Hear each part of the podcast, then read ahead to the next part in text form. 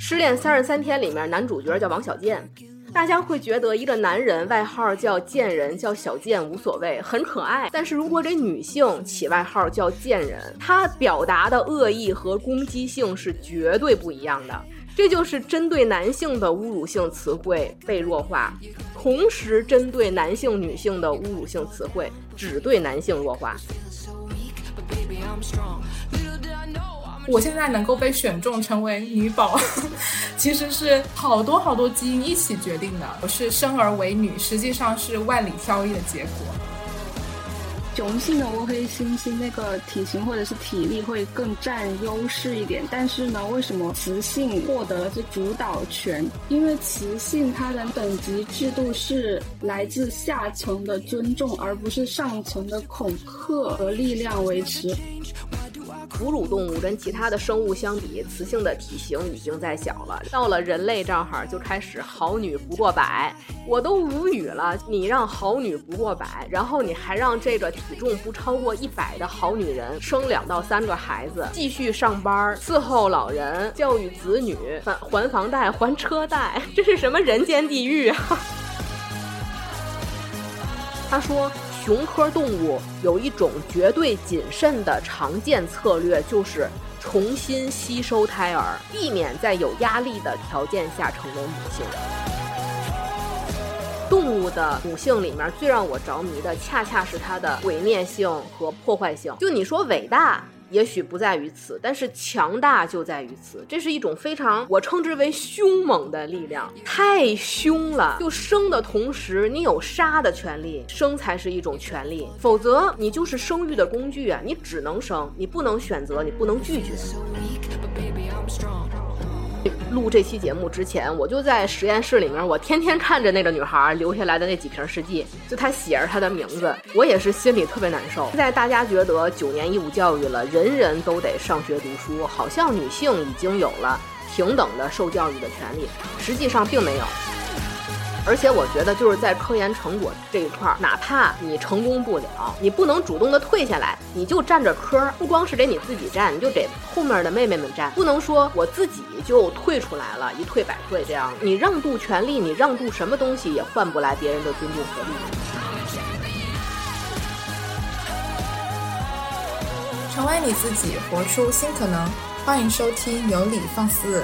我们这一期节目呢是放肆谈栏目。我们这一期又请到了我们久违的一梦白晓的主播庄生，庄生先跟大家打个招呼吧。大家好，我是摇儿乱窜满世界串台的庄生。什么乱窜？摇是乱窜啊，不重要，就是北方人就能听懂这一点，是吧？是吧？啊，庄生是我们的老朋友了，这是我们第三次串台了，是吧？对，无需多言。啊，很好，对，而且庄生那两期节目，大家都被庄生的魅力所折服。我相信也有不少一梦白晓听友能够听到我们这期节目。然后另一位我们的老朋友呢，是我们的那个不婚不育的那个栏目里面的 c c 同学 c c 先跟大家打个招呼。Hello，大家好，我是 c c 我是一个计划能力非常强的一个女生了。但也比较容易焦虑的一个女生，对，就是那一期 ISTJ 那个人格的那个女生。对，这两天是上个月刚做完了详尽的计划，打算去听演唱会，然后结果那演唱会因为天气原因取消了，是吗？啊，是的。然后现在又开始做了，又开始做计划，反正永远不会放弃做计划。好，那我们来说一下，我们今天想要跟大家推荐的这本书是呃什么书？然后为什么我们今天能够聚到一起来聊？就首先呢，是因为我接到了一个邮件，然后是中信。出版社的一个编辑发给我的，他来跟我们跟我说，他们最近出了一本新书，就是问我有没有兴趣读一下。这本书叫做中文名叫《他的力量》嘛，我看觉得嗯听起来有点俗套，但是我又去看了一下他详细的介绍和原版书，就。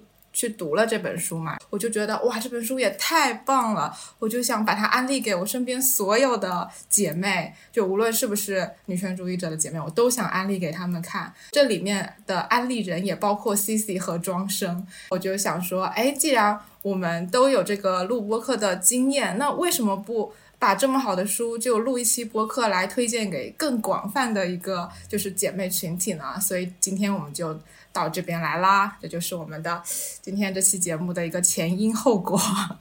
那我们现在就。先从中信出版集团说起吧，从咱们的那个金主妈妈说起。对，因为其实我也真的非常喜欢这个出版社它的书。我现在前前提说一下，我在把庄生推荐给这个中信出版社的编辑的时候，我是说庄生他是一个博览群书的人，非常适合贵出版社推广人选。所以我觉得庄生这种博览群书的这个背书是可以说一下庄生对中信出版社的一个看法。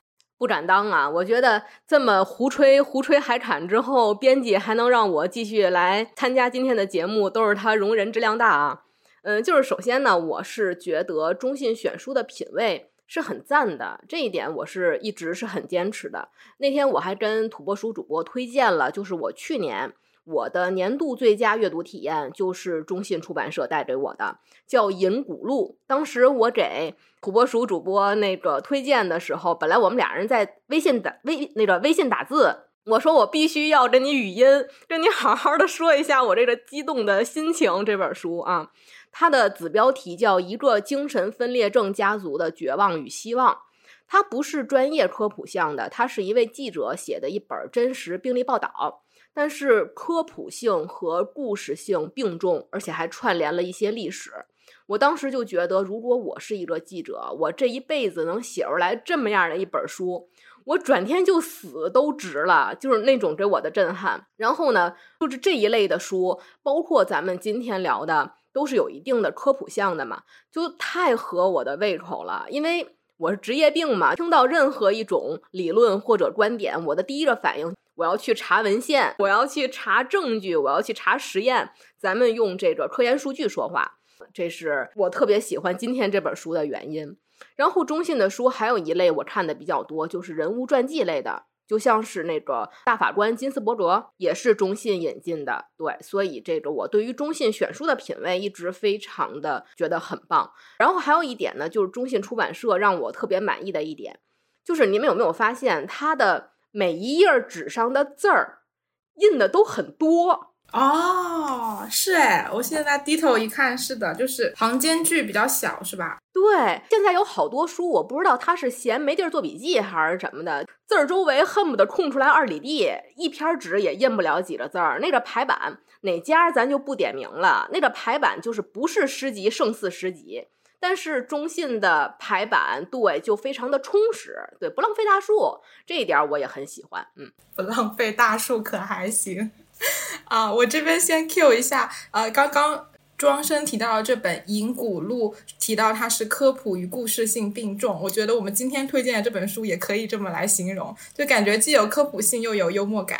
刚刚提到了庄生的职业病，以防有的听友是第一次认识庄生，就庄生他的职业本职工作其实是医生嘛，所以对于这这些求证性的东西可能也会比较敏感。好的，好的，那我就来说一下吧，因为我其实，在接到中信的这个新书的推广之前，我就。在读的两本书，一本是《煤气灯效应》，这个我们上一期节目也跟大家推荐了。哎，我一看它就是中信出版社的。上一周在读的《基因的傲慢》也是，哎，它也是中信出版社，所以我就感觉它真的很关注社会心理，而且这个社会心理抓得很妙，就正好好像是大家能够引起共情的这个点，而且没有那种成功学的爹味感，就没有，就好多成功学的书那个标题就特别让你感觉嗯不想读嘛，而且包括刚才。庄生说的这本《银谷录》，它应该也是外文书吧？它引进过来，让你觉得阅读感觉这么通畅。包括我前面说的几本书，阅读感觉这么通畅，说明它的译者也其实非常好。因为那那就要说到我的职业病了。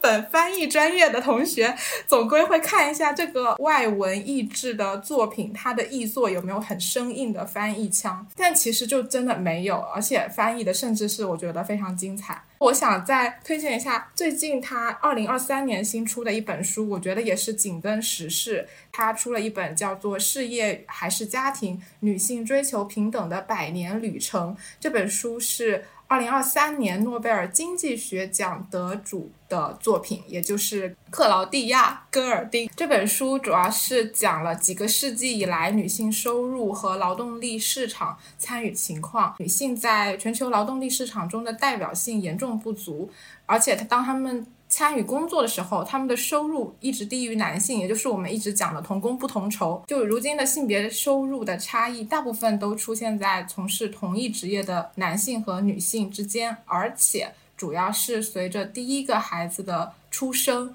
而出现了这种差异的情况。我在做调研的时候也看到了一一幅图。到时候也会放在 show notes 中。这幅图呈现了说男女双方成为父母之后，女性与男性不同收入的变化。可以看到这幅图中，当女性拥有了第一个孩子的时候，她的收入是断崖式的下降的，然后这个差异也就一直存在在这里的。就是戈尔丁今年拿诺贝尔经济学奖这个事儿，我也有关注。呃，我也看到一些人对他的这个这个获奖的一个感受啊，就有很多人感受不到。他获奖的这个重要性，或者说这类研究的意义，其实女性有很多的痛苦和困境，是缺少这种统计学的，然后量化的，用科学方法论证的证据的。你不去论证，有的时候假设就很难成立，就会给别人一个口实，就会说这些痛苦是女人的抱怨啊，是无病呻吟，是想象出来的。所以，为什么今年戈尔丁能拿诺贝尔？还有人说是因为政治正确的，对吧？不是啊，不是。比如说呀，他得出来的有一个结论：生育后女性薪资待遇下降百分之三十，就是这个数字，它是经过数据采集，然后科研论证的。如果经过计算，咱们说，比如说他发现女性的薪资下降比例是百分之三，那女性的痛苦可能更多的是来源于精神和心理层面的，那就要关注这个解决方向。但如果他算出来下降是百分之三十，社会层面就要想一想了，这就是他这个研究的重要性。对，所以今年中信出了格尔丁的这本书也是非常有意义的。对，刚才庄生提到的。有人说是政治正确，就是我在听一期讲诺贝尔奖的一期播客，提到了格尔丁的这个获奖原因的时候，男主播用嘲笑的语气说，好像屈服于了这个政治正确，然后所以他获了这个奖。当然，他们后面有纠正他们一开始的先入为主的这个观点，但是我听到还是觉得非常的气愤。我觉得戈尔丁获奖这件事情好像没有在主流的媒体中得到应有的关注，它的声量它没有那么大，可是本来也很小，对，是吧？对，C C 有什么看法吗？我觉得吧，就他们这种观点，好像好像在职场里面说什么“女人当销售”会有一点优势啊，这种调侃的语气的感觉。女人当销售，别人看你的外貌啊，或者是就当你是个花瓶那种感觉吧，就觉得你是女人的话，就是会忽略你的能力，然后会会想到一些其他方面的东西。就是本来关注度也很低，然后关注的那点人还得有一大半是讽刺的一个心态啊！对对对，是的，呃，所以我们这一期节目也要重新把这本书推荐给大家去读，感觉也是在增加我们觉得应该增加了一点声量。嗯，对。除此之外，我再再说最后一个啊，中信还有一个桌游，我觉得特别有意思，你们听过没有？叫做《理智慧生存游戏》这个桌游，你们听过吗？我没有哎。我刚买了，可能今天或者明天会到吧。它是一个女性主义向的桌游，我觉得这个非常少见哎，应该是在讲李智慧这个女性，她会有各种各样的人生选择，看你怎么选，她最后就会达到一个怎样的人生。我觉得中信出这样的桌游，我觉得也是她的品味所在。对我就感觉跟中信的合作可以说是有非常强的一个统一的一个价值观，所以是今天的合作也非常的期待。把这本我们也觉得非常好的书推荐给大家。双十一种一下草，书和桌游。是的，真的值得入手，入股不亏。那我们现在就赶紧先来讲到我们今天这本书到底是何方神圣呢？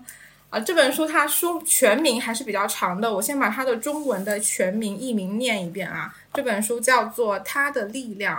性别、性和雌性动物掀起的演化生物学变革，作者是 Lucy Cook，哦，是一位英国的生物学家。他的译者，我觉得也要说很重要，叫做吴倩。他是中科院，我这辈子第一次打开中科院古脊椎动物与古人类研究所古生物学与地层学的这个网站，但还还没有没有太找到太多他的这个个人信息。关于这本书的书名，是不是庄生有什么想说的？你还没说它的原名了，你就让我说有什么想说的呀？算了，我跟大家说一下吧。就这本书，它是这个英国人写的书嘛，它的原名叫《Beach》。嗯，它的那个 “bitch” 的那个 “i” 那个呃字母是用一个感叹号来代替的。啊，我也觉得很有意思。你接着说。那天土拨鼠主播还跟我说了一个他这书名的有一个有意思小段子，就是 Lucy Cook，他除了是一个生物学家，他其实我看了一下，他还是《纽约时报》的专栏作者，他也是电视节目的制片，他是有一定的社会影响力的。他会去参加很多的访谈和电视节目。当时的主持人就问他说：“您的下一本书马上就要出版了，是什么呀？”他就说：“Bitch。” 对这个访谈，就是网上有链接，回头我放在 show notes，真的超级有意思。大家就从这个作者他的这个说话的态度，就能知道这本书它的总体的感觉是什么。那天土拨鼠主播跟我说，就是原名没有按照 Beach 去直译，或者说没有把 Beach 留在封面上，还是挺遗憾的一个事儿的。因为这么带劲的书名就被迫埋没了。就关于书名的 beach 不能放在明面上这件事儿，让我想到了一个问题，就是语言词汇里面的性别污名化，还有去污名化。说的偏激一点啊，就是关于女性的负面词汇非常容易污名化，然后对于男性的负面词汇非常容易去污名化，就是娱乐化了。对我，我们都很自然的默认了，如果这本书叫 beach。他不可能按照原意翻译，也不可能把 “bitch” 打在公屏上。但是如果我举一个例子，有一本书叫《屌丝冒号什么什么什么自然革命》，大家觉得这本书会出版，对吧？对对，觉得屌丝无所谓。嗯嗯。但是“屌丝”这个词儿，它的来源“屌”的意思是什么？要脏得多。对啊。它不粗俗嘛，是一个非常粗俗的词儿。但是咱们的文化语境在弱化它的攻击性。甚至通过一些娱乐化的处理，让很多女性都自嘲我是女屌丝。是的，对吧？对啊，我就之前在小红书看什么啊，我这个屌丝居然也能怎样怎样，就其实看得我有点不太舒服那句话。对，还有沙雕啊什么的，也是一样的。对，对，这或者干脆就把傻屌变成了沙雕，完全没有了攻击性。不光是不同的词汇。就是相同的词汇也有这样的问题，比如说“贱人”，《失恋三十三天》里面男主角叫王小贱，大家会觉得一个男人外号叫“贱人”叫小贱无所谓，很可爱，甚至有一丝儿可爱。但是如果给女性起外号叫“贱人”，它表达的恶意和攻击性是绝对不一样的。这就是针对男性的侮辱性词汇被弱化。同时，针对男性、女性的侮辱性词汇只对男性弱化。对呀，总结的到不到位？太不公平了，让我一下就想到了这个问题。而且现在我觉得可能是因为大家对于用词儿会比以前更加敏感了，会想说这个能不能说，那个能不能说。但我觉得有的时候问题不在于能不能，而是在于是谁说，然后他说的目的是什么。比如说，咱们今天聊这本书叫《Beach》。但是咱们同为女性，并没有感觉到冒犯，没有，反而有种力量感。咱们能理解 Lucy Cook 是想要对 “beach” 这个词儿去污名化的哦。嗯，而且 “beach” 这个词儿，它现在因为尤其欧洲那边，他们政治正确比较如火如荼嘛，他们有好多的女性会以 “beach” 或者 “witch” 自居，明白对吧？他们会觉得 “beach” 这个词儿可以用作一种女性主义的口号。因为它除了是性方面的荡妇羞辱，它还有一部分是一个规训性的词汇，就你不能太刻薄啊，你不能太 bitch，这个意思啊？对对，他会去讽刺一些女性，比如说有欲望的、有野心的、难以把控的，或者说有一些男性缺乏所谓的男性力量，也会讽刺他们是 bitch。这个词儿是其实是现在会被用作女性主义的一个口号的，而且像。我说的刚才说的就是属于的这个羞辱性词汇的洗白。我们不是说把要把羞辱女性的词汇洗白，而是这些规训性的词汇是可以被洗白的。我觉得，如果随着大家的意识觉醒，像 “bitch” 这种词儿，它的使用上得到了一些改变，也许有一天。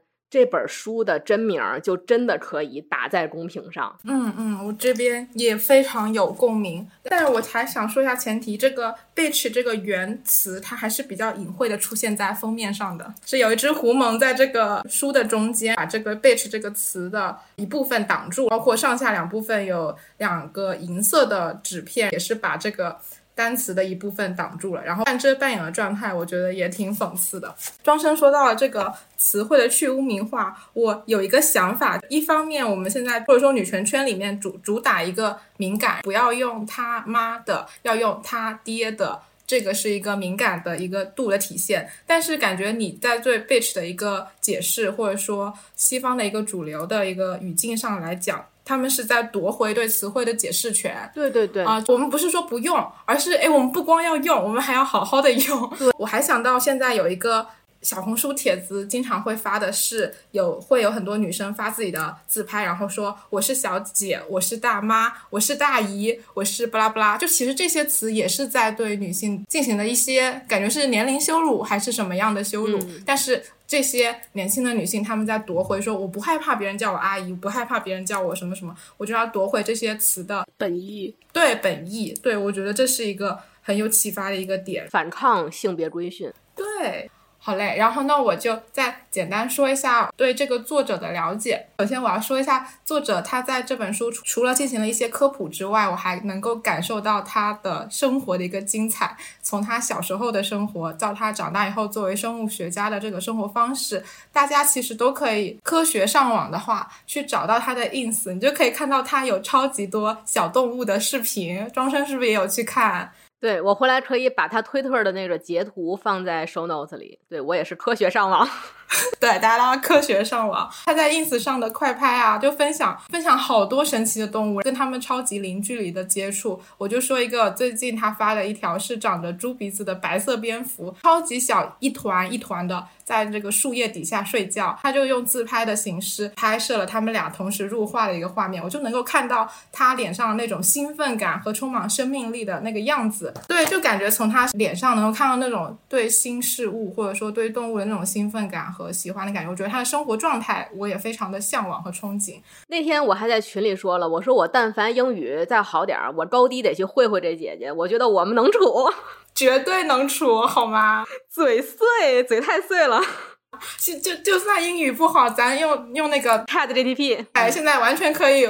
对我真的觉得我们这一期节目做完，一定要就是你们有什么话跟要跟他说的，然后我可以帮忙翻译一下，然后一定要发给他，告诉他们我们的喜欢和喜爱。回头你可以把咱们的节目链接发过去，我要发的。对，然后让科学家用一下 Chat GTP 听听咱们吹的彩虹屁，对，翻译成一档一档英文的节目。但是啊，作为翻译专业的学生，我还是要再夸一下这本书的译者吴倩。虽然我没有找到太多她的社交网络的信息，但是我觉得她的这个翻译视角很明显是有女性主义的视角在的。就然后她的人称都是女的那个她，无论是动物还是里面提到的科学。这个学者他都是以他为主的，就是无比的舒适，他不会说默认单纯的用男他嘛，就是常见的一些出版做法。而且他为了出版做了很多适当而巧妙的妥协。我们刚才提到了书名 “bitch” 是一种妥协，对吧？翻译成了他的力量，就无比正确的一个词。这一个章节的子标题叫做“作弊鸟万岁”。我就一一一开一开始看觉得啊，咋鸟鸟还考试吗？还是怎么样？想到了它的原文肯定是那个 “cheated”，就是那个出轨那个词。他肯定知道常用的翻译是出轨啊，但是他在这边就比较巧妙的掩盖了这个原意，用了“作弊鸟”，其实也在讲。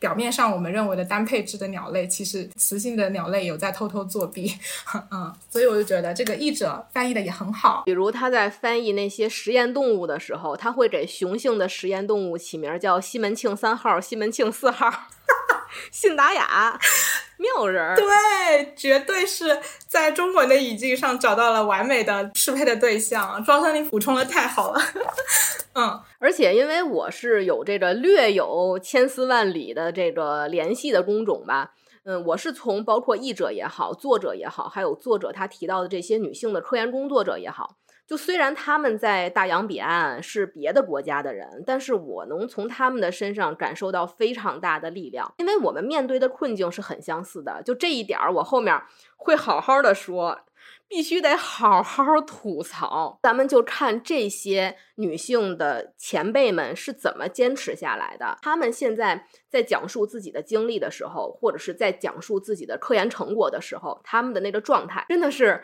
又幽默又热情，又有观点，又会抛梗，又要讽刺，又专业，又没有爹味儿，简直是我的偶像。我觉得其实这些形容词放在庄生身上也。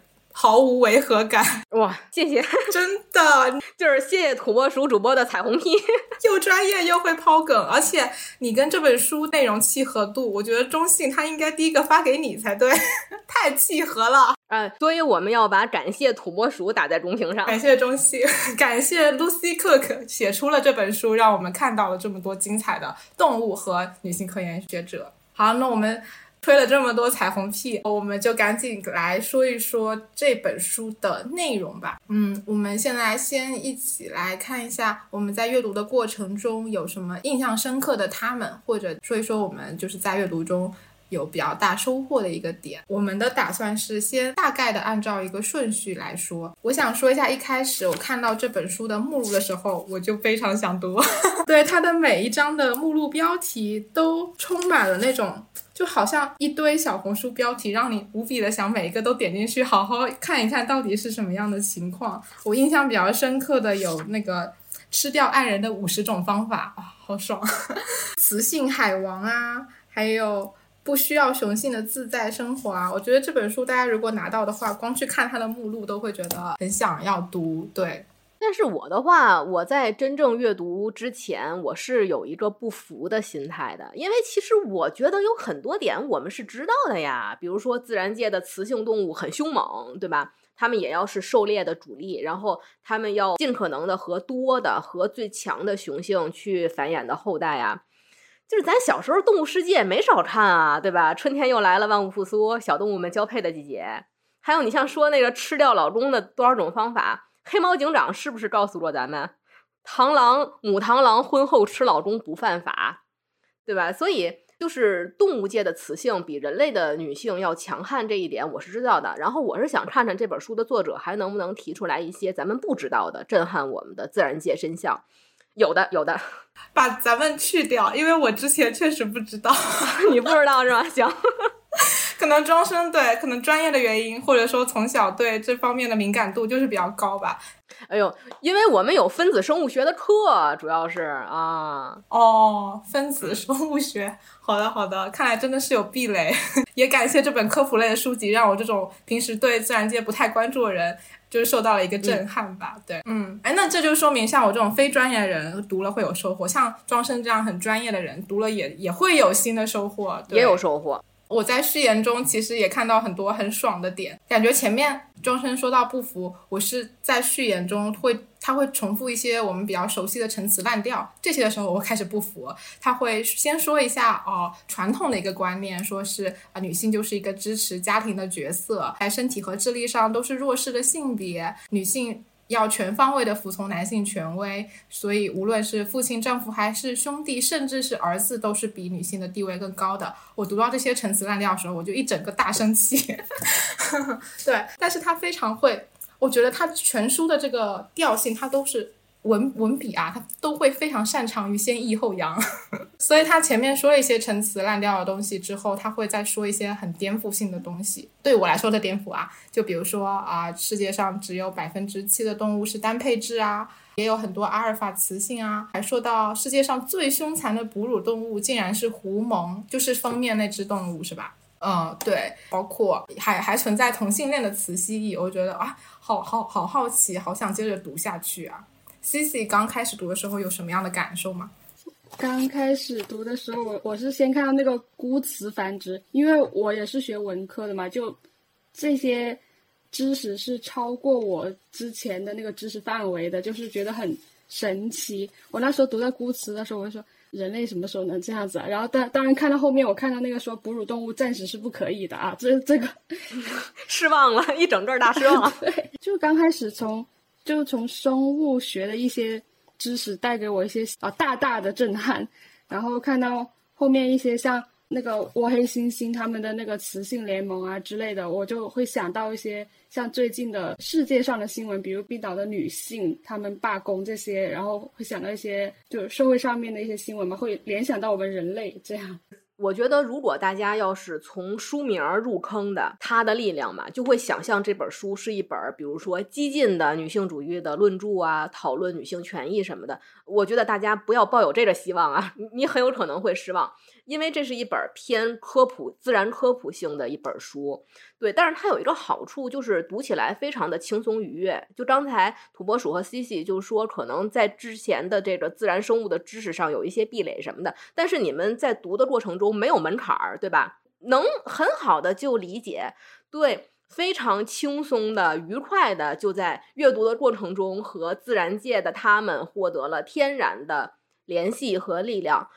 而且我在阅读过程中，我有一种感觉，我不知道你们有没有，就是其实作者他有在避免正面的谈论关于人现实层面的一些性别争论。他说的很严谨，他说动物的他就是动物的他，他有他他他会插科打诨啊，但是他很严谨，他不会往外带。但是我们得说有一句话，就是动物研究和女性主义是天然盟友。他这种克制的叙述方式。你能从动物身上，你会觉得它反而是在对人类社会中的各种性别进行了一些回应。你动物是什么样的，你人不这样，你你只有人类社会才在这个性别歧视，对吧？大家就说你研究女性主义，你干嘛要说动物的事儿？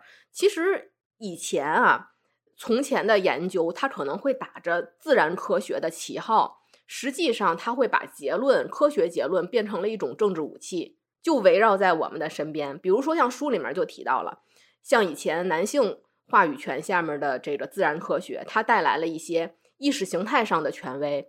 他会宣称，比如说一系列冷酷的男性行为，从强奸到性骚扰，再到男权至上，对人类来说是自然的，因为达尔文是这么说的。女性是天然没有野心和欲望的，她们就该在家老实待着。这这就是自然科学反过来攻击了我们。为什么说咱们去研究自然主义和女性主义才是天然盟友？对，刚才庄生说啊，不要指望这本书是太激进的女权主义论著。这个我倒是有一个别的想法，因为我读完我会震惊于这本书居然能出版，能够出中文版，不至于吧？就是已经这么，嗯啊，我觉得因为是它能出版的原因，是因为它表面上确实看起来不激进，因为它表面上在讲的，它打的旗号是生物学的一个变革和演化，但就像刚才庄生说的，它这个变着法儿的，然后你带点脑子看，你都能看出对人类社会的一个讽刺，然后包括它。描绘了那么多无比凶猛、激进的雌性动物的时候，你作为人类女性，你多多少少会有 会觉得啊羡慕啊，人类世界是咋了？疯了吗？这是人间地狱？对，我们在同一个自然界吗？是同一个自然界吗？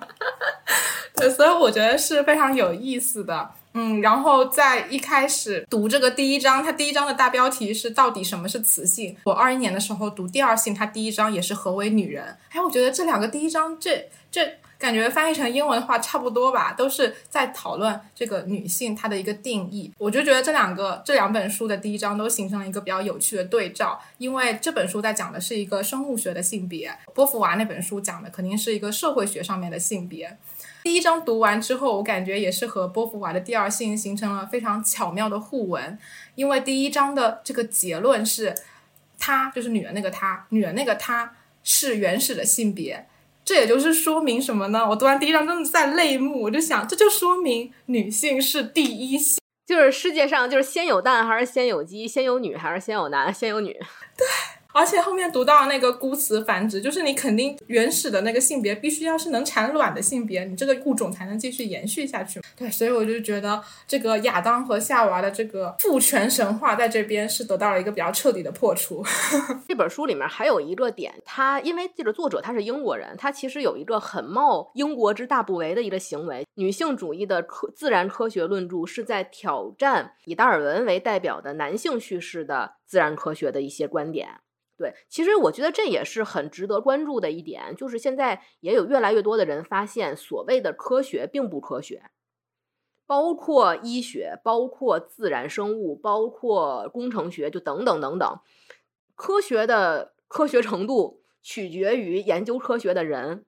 天哪，这事儿听起来好不科学。所以说，没有绝对的科学。就这两天，我正在看的有一本书，是今年的新书，叫《性别攸关》，讲的就是跟大家说。医学上也是不客观的，因为它和生物学一样，有很长一段时间都是被单一性别垄断，就是被男性叙事垄断，它造成了很多的危险的后果。咱们刚才举例的那些样本，很多是以男性为主。对，其实我们并不是说女性视角的科学叙事就完全是正确的，或者说是完全是权威的，但是我们现在需要有意识的去质疑。过去那些局限在刻板的性别二元论、局限在男权叙事下的那些过时的观念，对，因为他们是双引号局那个权威了太久了，嗯，对。当任何一个学科百分之九十的视角都是男性的时候，这时候我们也没有没有必要去说女性视角就一定是正确的，所以我们要宣扬，而是这个比例它失衡了，那这整个事情它就缺乏了一个视角，那这个是非常恐怖的。所以我就觉得，就是《看不见的女性》这本书，它更像是一个全领域的在一个介绍，说各个领域说看不见女性是什么。那我觉得像今天这本《她的力量》这本书，就是一个生物学上的看不见的女性。然后你的那本《性别攸关》，就像是医学里看不见的女性，医学上的哎看不见的女性，我觉得也非常好。就是我们至少意识到，在各个领域中都有存在女性视角一个缺失和需要被看见的情况。刚才就土拨鼠就说到第一章，从基因的层面就在去说这个动物演化的一个问题。嗯，其实它里面有提到一点，就是这个是，所以我说以前我们上过分子生物学的课，这事儿我以前知道。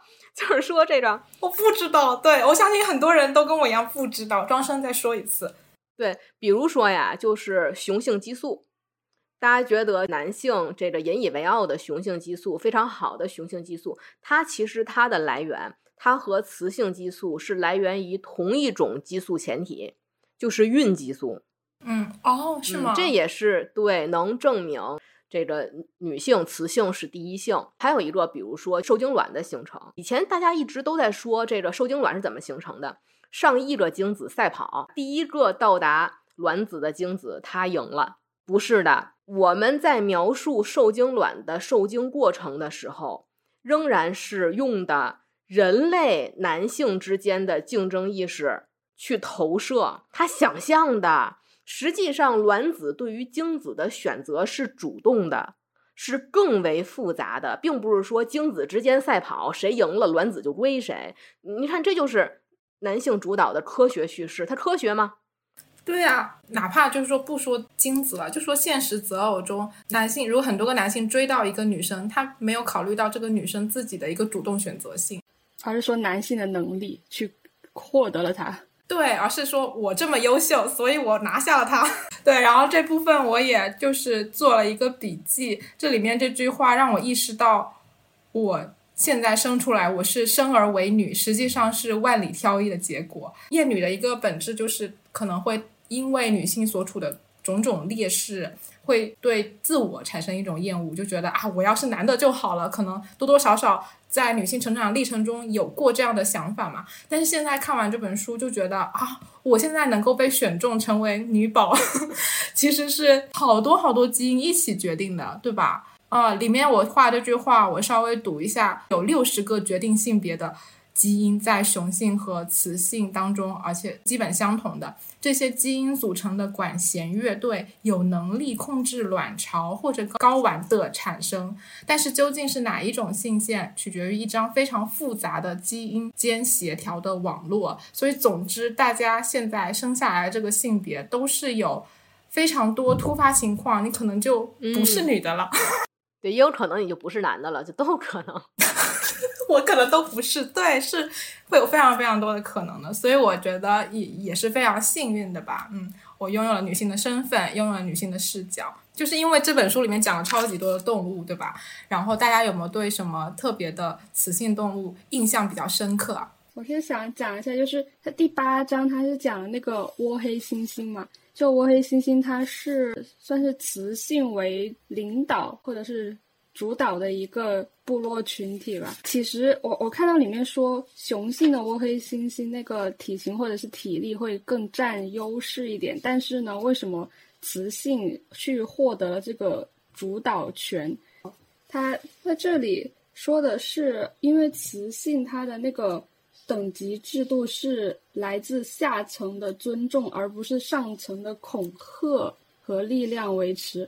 我就觉得有一种说法是什么绝对力量嘛，就经常看到一些女性因为体型或者是体力的那个稍微弱势一点，受到了欺凌，就会有人说什么，就算你去练拳击怎样怎样，你的就是绝对力量会压制你怎样怎样，练了也没有用。这样，我就看到这里说的什么是来自尊重，而不是恐吓的力量，我就。想到了是人类社会上的这种情况，我我我又在想，就算是女性可能体型上稍微占一点弱势，第一是你可以通过锻炼去就是让自己强大起来，还有一点就是可能单个个体的力量比较弱的话，但是我们可以团结起来了。比如说是在在社会上遇到一些像女性她单个人然后受到了欺负，如果如果大家都站出来去。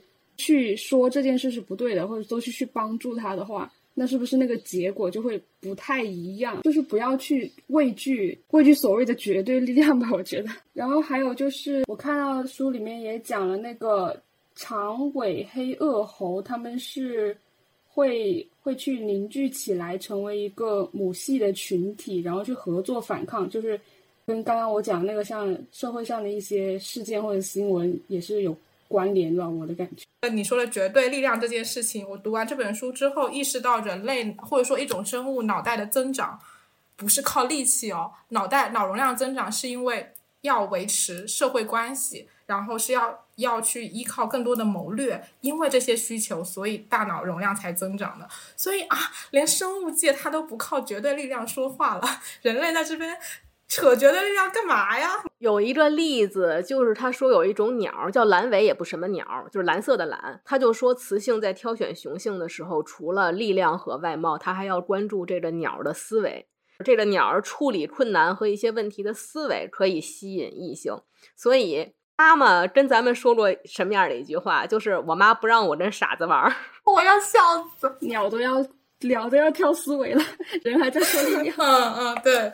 所以这也是感觉你读完之后会也会更有力量感吧？对，有一些男权主导的一些谎言会更加的祛魅。其实有一点非常的可惜，但是这一点因为我确实不太了解，因为我也不是学动物学的，就是在自然界的生物里面，好像只有哺乳动物会有一部分是雄性的体型比雌性大的，说大部分其他的生物都是雌性的体型比雄性大，因为因为要生育嘛，对吧？因为要生育，需要用更多的营养。对，就是雌性的动物跟其他的这个不是哺乳动物跟其他的生物相比，雌性的体型已经在小了。然后到了人类这儿就开始好女不过百，我都无语了。就是你让好女不过百，然后你还让这个体重不超过一百的好女人生两到三个孩子，继续上班伺候老人，教育子女。还还房贷，还车贷，这是什么人间地狱啊！说到这个，我想先提前补充一下，我在哪一章看到了？就反正在里面有有一种动物，它受到了生物学家的巨大的同情，就是它因为在这个物种中，雄性就受到了雌性的各种各样的打压和剥削，让那生物学家觉得特别疑惑，为什么这样的雄性还要继续待在这样的群体里？那我一看。他是一个字都没说人类女性，字字都在说人类女性呀。好，然后刚才说到“海好女不过百”这个第八章里面有讲到，其实父权制在灵长类动物中其实很罕见。我看到这句话的时候都震惊了，就是这个这个庄生之前读书的时候有有有读到这个吗？父权制在灵长类的动物中其实是很罕见的。对，我看到这句话了，嗯，对，然后他也解释了为什么就以人类为代表吧，灵长类动物为什么会形成一个父权制？他说认为是这生存的方式从狩猎采集向农业和畜牧业发展的一个必然的趋势，是这样，他认为。进化的结果，他就是说到，因为这个转化的过程呢，女性的活动就受到了限制，男性就获得了对肉类等优质食物的控制权。（括号我这边自己补充一下，各位大女人多吃肉蛋奶。现在现在咱们获得了控制权，要要死命吃。因此，女性就获失去了独立生活的能力，成为了男性的财产。同时讲到了一个，刚刚 C C 也好像你有做笔记的部分嘛，就是同时。语言能力的演化使男性对女性的控制得到了巩固和提升，因为语言能够创造和传播男性优势以及女性从属的一个概念，还可以传播男性至上、女性卑微的这样一个意识形态。我就觉得哇，这本书真的好深刻，就连社会学的因素都已经提到了吗？然后对于这一点，我自己的一个理解就是为什么。哺乳动物雄性这个现在占据了一个父权制的优势，我反而觉得这自己想的啊，我反而是觉得是因为雌性在控制繁衍的一个方向导致的一个阶段性的存在。比如说，雌性它控制什么样的形态的物种可以繁衍下来，比如说雌性喜欢高大的雄性，它就只会筛选高大的雄性去繁衍后代。那慢慢矮小的雄性就被 pass 掉了，对，就淘汰了，然后就导致后面生育的雄性就越来越大，越来越大。这是我自己的一个想象啊，因为这一块的这生物学的东西，我确实还是动物学的东西，我确实我也不太了解。嗯，庄生说到这个，正好是我现在还想说到一个点，真的是同一个点。刚才庄生讲到了为什么人类或者说哺乳动物的男性的体型。越来越大，可能提到了是雌性的选择，是吧？咱们第二章这本书的第二章正好其实是在讲到雄性的一些行为啊，或者说体型的表现，是因为雌性的一个求偶的选择。但我反过来想，又不太对啊，因为咱们众所周周知，现在有越来越多的，之前 C C 被骂过的合同配美女的现象越来越多了。就他现实生活中，好像并不是大部分的女性都会去选择一米八以上的呃男人去结婚生子，是吧？不知道，我我我连选我都不选，就是一米八和一米六的我都不选。不知道，没有想过这个问题。咱是没没想选，但是咱们在大街上是不是也看特别明显？咱们希望中的那种偶像剧中的那种什么最萌身高差啊，它虽然有，但是好像也不是一个特别普遍的现象吧？就是胖胖的很可爱。这句话要是不合适的，话剪掉啊。我我没有说胖胖的男的不好的意思，只只是说女生自己非常非常瘦，还还说。啊，我男朋友觉得我有点胖，我都八十五斤了。还有什么宝宝碗那个生理不适？哦，对，啊，我就我，哎呀，我的天呐，崩溃了，那火儿的血压都绷不住了，我真的是。但这事儿还真是真超级普遍。就那天那个宝宝碗那个问题，我还跟我爸妈讨论了一下，然后他们俩当时在饭桌上差点没有哕出来。爸妈都觉得特奇怪，是吧？对呀，你妈，你你们说明爸妈还是有一个。其实你有个基本的三观，有一个朴素价值观在的。对对，呃，我想说的是，这里面讲到了，其实提到了一种动物，叫做艾草松鸡。这个雄性艾草松鸡的求偶行为非常的奇妙，是不是？它有时候会跟干牛粪便堆交配，就是它是一个。没有生命的一个状态，它都能对它发情。我我看到这一句的时候，我挺震惊的。你不是你你这个有什么可震惊的？就你想啊，就他这个书里面是这样说的，就是说雄性的松鸡在周围没有雌性的情况下，它会和干牛粪交配。你想啊，咱们人什么大蜥蜴呀，嗯，排气管子呀，它不也没放过吗？就非常的一致。我做笔记的时候就写的旁边写的是人类排气管，就是啊，真的是这个人又开始在他又在暗讽人类了，嗯啊，然后这个其实是在讲到他的择偶门槛好像很低，但是他前面有雌性在的时候，他的求偶行为也被描述的非常的荒唐嘛，就是有很多无意义的行为，然后觉得他的炫耀啊、跳舞呀，然后他的那些或者说性状的形态，就比如说他有个两个像一个白色气球一样的东西鼓出来，可能这个气泡鼓的越漂亮就越有吸引力，还是怎么样？总之就是特别的荒唐嘛。是这个书的作者就说，为什么他会有这么荒唐的行为？答案就指向因为雌性喜欢，因为是雌性的选择。但是反过来看人类的社会，好失败呀、对啊，人类的求偶行为就反过来，这边在做荒唐的行为的，就是所谓的啊打引号，就是那些擦边的行为啊，争奇斗艳的这个负责人变成了人类女性啊，反过来的这个行为是让我反思到的地方。还有里面写到了。孔雀它有非常浮夸的尾羽，就一般是雄性孔雀嘛。这边写到达尔文发现这些非常浮夸的东西对孔雀的生存似乎毫无益处，甚至有可能阻碍孔雀躲藏或者飞离危险，对生存产生一些负面的影响。那我就想反过来，人类女性的一些穿着，哦，我想到，就是像什么抽掉那个小腿筋，还要啊什么？去掉肋骨，不是抽掉小腿筋，是那个削掉小腿的肌肉，打那肉毒染素。对，哦，对，就是就是说那个有什么小腿肌不好看，然后就会挑掉，就那个小腿会这样很匀称。哦，你说的是那个脚筋的那个事儿。哦，对对对对对对。我不知道。哦天哪！就是还有抽肋骨这些，这些应该听过吧？就是要缩小腰围啊什么。哦，对，这个是有听过的，就是这个好吓人啊。嗯，我刚才只是在说一些表面的装饰品，我刚才只是在说高跟鞋啊、服装啊这些，就特别短的裙子啊，不适合我们走路或者逃跑。你们已经开始在说肉体侵害、肉体伤害。你再深入一点讲那些医美项目，你说有多少是有必要的呢？就是那些比较伤筋动骨的那些医美项目，什么削骨啊啥的，就是这些东西好好危险。还有那种往那个那个头头那个往脑袋里面打那个硅胶还是什么的，就为了塑造高颅顶，往脑袋里面都敢打东西啊。嗯，这真的不会容易死吗？好吓人啊！它会呀、而且那个硅胶非常可怕，它不会顶在你脑袋上，完就是保持高颅顶的状态，它会被吸收是吗？会留下来变成一个帽儿。而且你仔细想想，高颅顶审美其实也就这两年吧，它就迅速的研发出了这种手术项目。就你反过来看啊，人人类的这些现象，那它都可以总结为雄性的选择。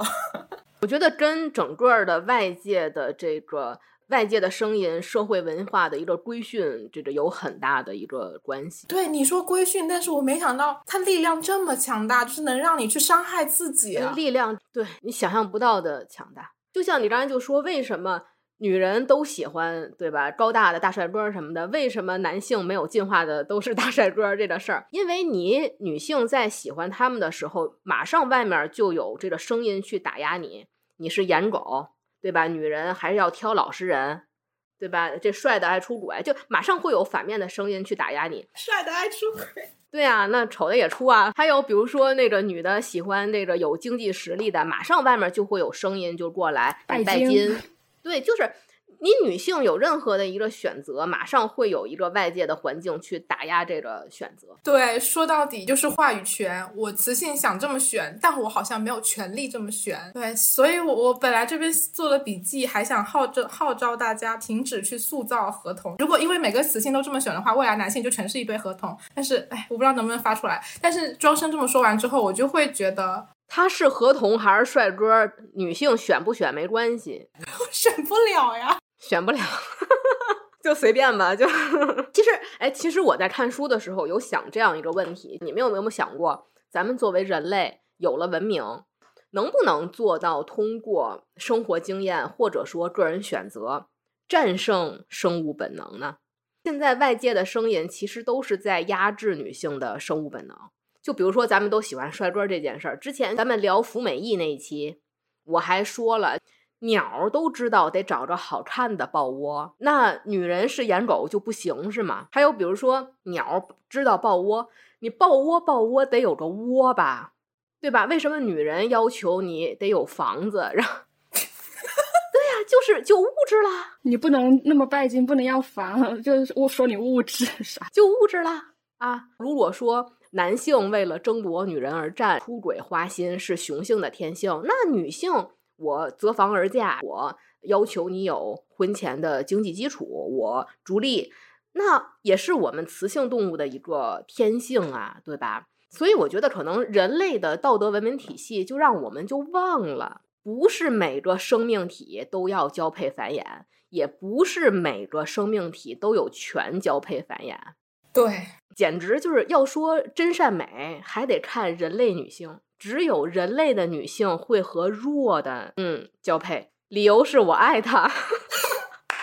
我现在真的是要笑死了。所以刚才我还跟庄生质疑说，为什么规训力量这么强大，会去做医美的时候，你一整个给我拔高了。其实规训的力量已经已然让带引号的文明文明已然战胜了生物本能。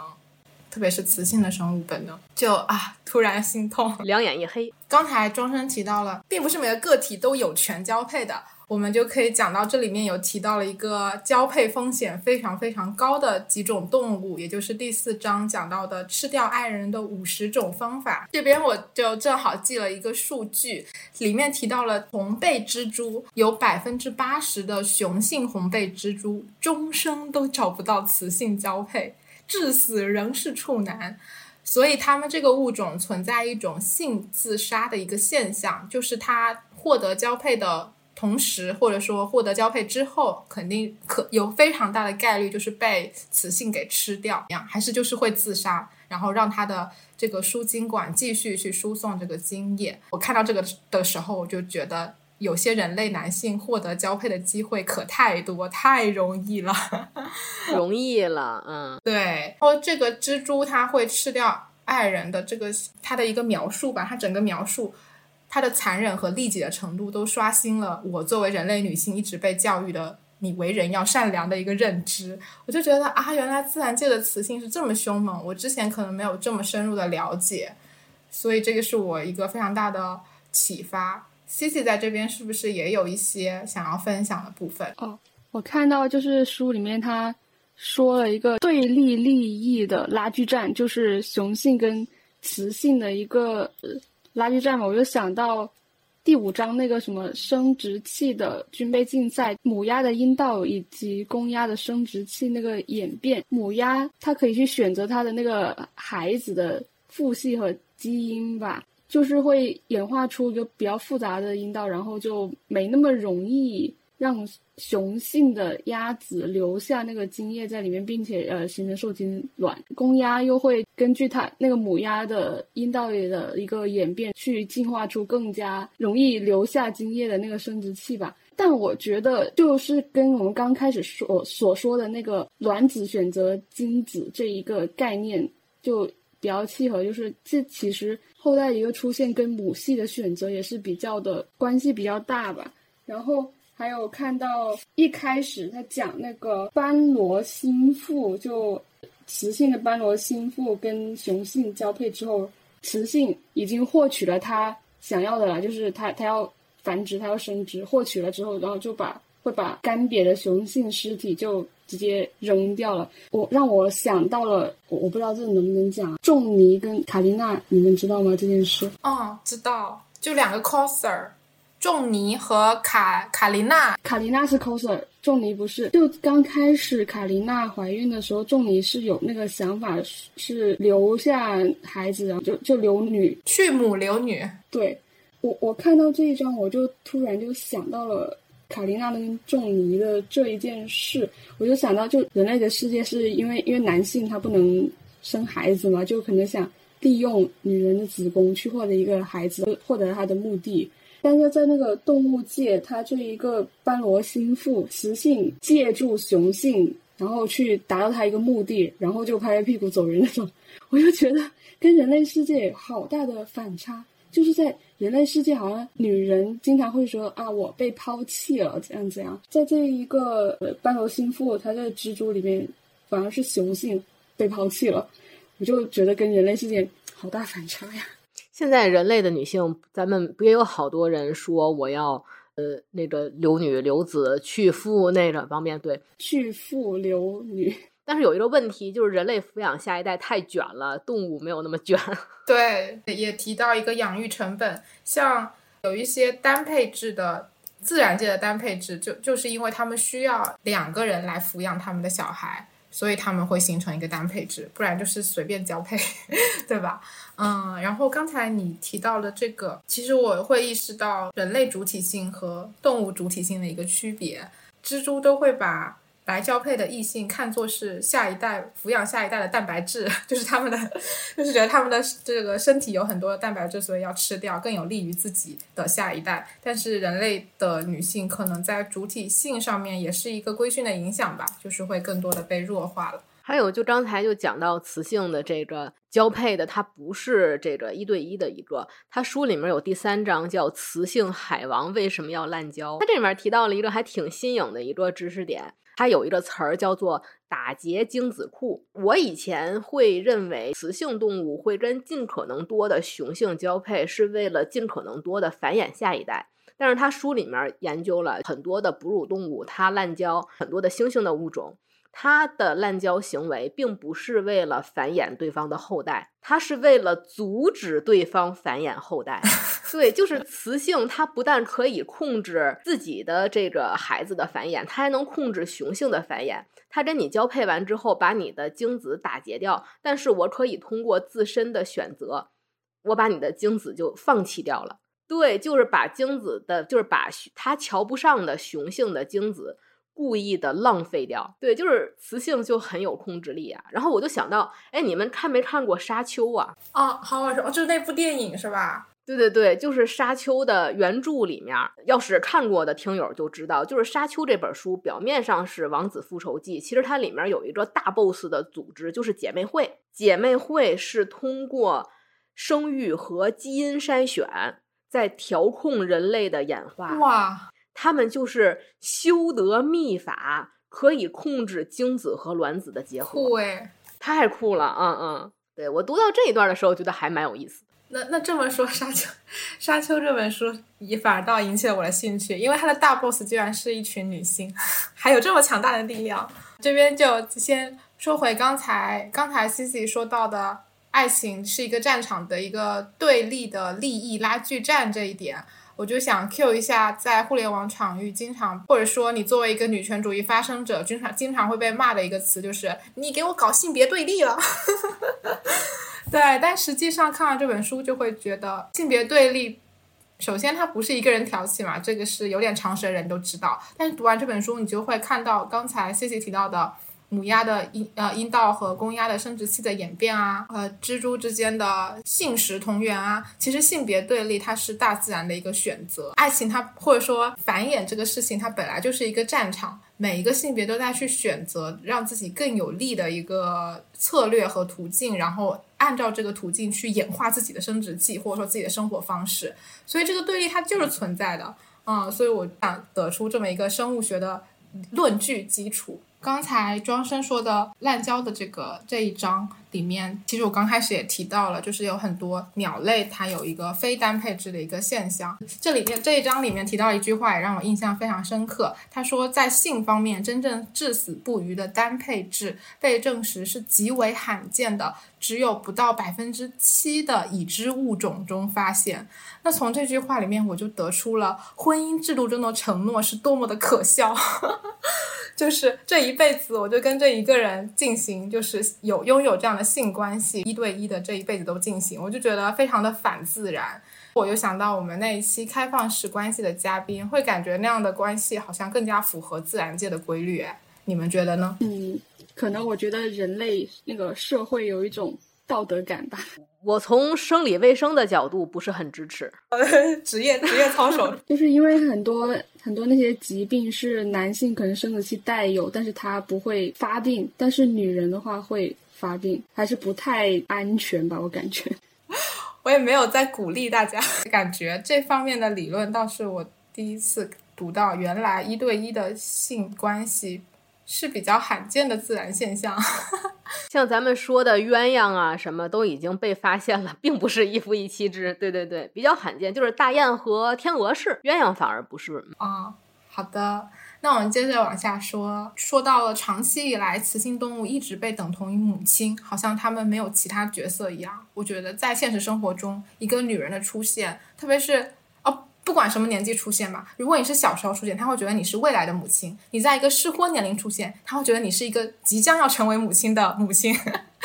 你一定一旦过了一个年龄，他会觉得你已经是一个母亲了，他都不用去看你是不是真的有一个孩子，他就觉得你是个母亲了，给你虚构了一个孩子。对对对对对，所以我觉得这一章也可以重点来说一说。庄生有什么想说的吗？我也是对于母性的这一章很感兴趣，它是在第六章。无私的母性本能存在吗？首先啊，就是说雌性都是有天然的母性，然后有对下一代无私的奉献精神，巴拉巴拉巴拉，就是 bullshit 人想象的。因为母性的目标其实并不是说无差别的抚育下一代，他可能是要尽可能用有限的精力去创造最强的下一代。这里面它既有一些无私，但是也有很多的自私。你看，自然界对于一个好妈妈的标准，并不是说她要对自己的孩子不离不弃，我要奉献牺牲自己的一切，而是她要清楚的认识到我什么时候该坚持，什么时候该放弃。对，会放弃掉一些可能养养不活的幼崽。对，而且雌性的身体，除了它生育出来之后放弃、抛弃掉。它其实它的身体本身是有生理性的一个应对策略的，就是流产。嗯，对，策略性流产。这一点，对这一点，我要说的话，当然可能有点反人类啊，因为人类的怀孕的话要保胎嘛，可以自控流产，就是轻宫剧里面天天喝保胎药、安胎药什么的。人类现在也是，比如说一个先兆有流产的一个孕产妇，大家会要她可能让一个母亲在床上躺八个月，保证这个孩子留下来。但是咱们说一个很残酷的现状，这个孩子他，他是一个在自然选择中被抛弃的胚胎，你让他存活下来，他长大之后的身体问题是一个隐患。嗯，是对，这是对咱们甚至还不如动物的一个主体的选择性。书里面有一点让我特别印象特别深，就是大熊猫。对我最近特别爱看那个韩国宝家族，还有那个咱们虫洞的那个大熊猫嘛。像今年的韩国、俄罗斯大熊猫都生了崽崽，但是大家发现他们都是在生完之后才报的新闻。好多网友就说他们都提前做了 B 超了，为什么不能提前报？是不是怕生下来虐待死了网暴啊？这些一些暗黑的言论在。其实这本书就做了解答。他说，熊科动物有一种绝对谨慎的常见策略，就是重新吸收胎儿。他甚至都不是说自然流产什么的，他就重新把胎儿吸收掉了，避免在有压力的条件下成为母亲。当时 Lucy Cook 就说，他在爱丁堡的时候，这些记者和科学家都长枪短炮的都在那蹲守了，结果人家把胚胎吸收掉了，就是不愿意生了。所以。爱宝和丁丁波娃这崽崽生得下来生不下来，他们并不是说瞒着不说，他们也真不知道。对，真的这事儿，你说不看这本书谁能知道？还有这么神奇的操作呀？很很负责任的一种对母性的一个天性。对，哎，我之前有听说过，就是呃回国的那个丫丫，她之前在美国被虐待的时候，她其实是有怀过孕的，但是她就自控流产了。就也是避免他的幼崽可能生出来会终身监禁啊，会受虐待，所以他就自控流产了这样的行为，这也是可以理解的。其实这个角度，我想要是分享一个亲身的、间接的亲身经历吧，因为其实跟我关系非常近了。是一个亲戚，反正这个亲戚跟我非常近，年纪也跟我相仿。他的一个妻子怀孕了，男方的父母要求他必须要生下孩子才结婚，还是一个未婚的状态，所以他们就是想尽办法想要去怀孕生子。但是他生育好像有遇到一定的困难吧，也是刚才庄生说的那种情况，怀上了，但是他必须得躺在床上一动不动，说要躺几个月，反正也是躺，就将近十个月。直到把这个孩子生下来，他才能下床。这个事情，首先他母体要承受的那些苦难是非常非常巨大的。其次，金钱上也是非常非常昂贵的一个条件。对，但他这时候为什么作为一个主体的女性，她为什么没有想说，那我为了我自己，我也不要受这份苦？为什么呢？那就回到刚才 你说的规训的力量，是不是？这个文化惯性实在是太深入她的就是头脑，他不觉得他有第二种选择，他就只能躺在那儿，一动也不能动。我觉得人肌肉都会萎缩吧，最后还是很不幸的流产了。但是在我看来是一种万幸，就她终于可以下床离开床铺了。所以我觉得这个人类女性有没有权利去选择主动流产这个事情，在人类各个国家是不是仍然是一件有争议的事情？我挺无语的，可太大了这争议呀！哎呦，太无语了。对，有一些还不给堕胎呢。是的，是的，所以哎，这就是任重道远吧，我只能说。所以这也是我对于自然界的母性最着迷的一点。但是首先，因为我不是母亲，然后以下的完全的所有的观点都是我的个人主观臆想啊，就是我邪恶的、狭隘的偏见啊。动物的母性里面最让我着迷的，恰恰是它的毁灭性和破坏性。就你说伟大。也许不在于此，但是强大就在于此。这是一种非常我称之为凶猛的力量，太凶了。就生的同时，你有杀的权利，生才是一种权利，否则你就是生育的工具啊！你只能生，你不能选择，你不能拒绝。你刚刚说的那个好有好有感觉啊！生才是真正的权利。对你接着说。对你去想那些那个母性的大神，不不是那个神经病那大神啊，就是各国文化的里面的那些传说里面的那些母神，他们必须要生杀并重的，他们谁手上没有孩子的性命呢？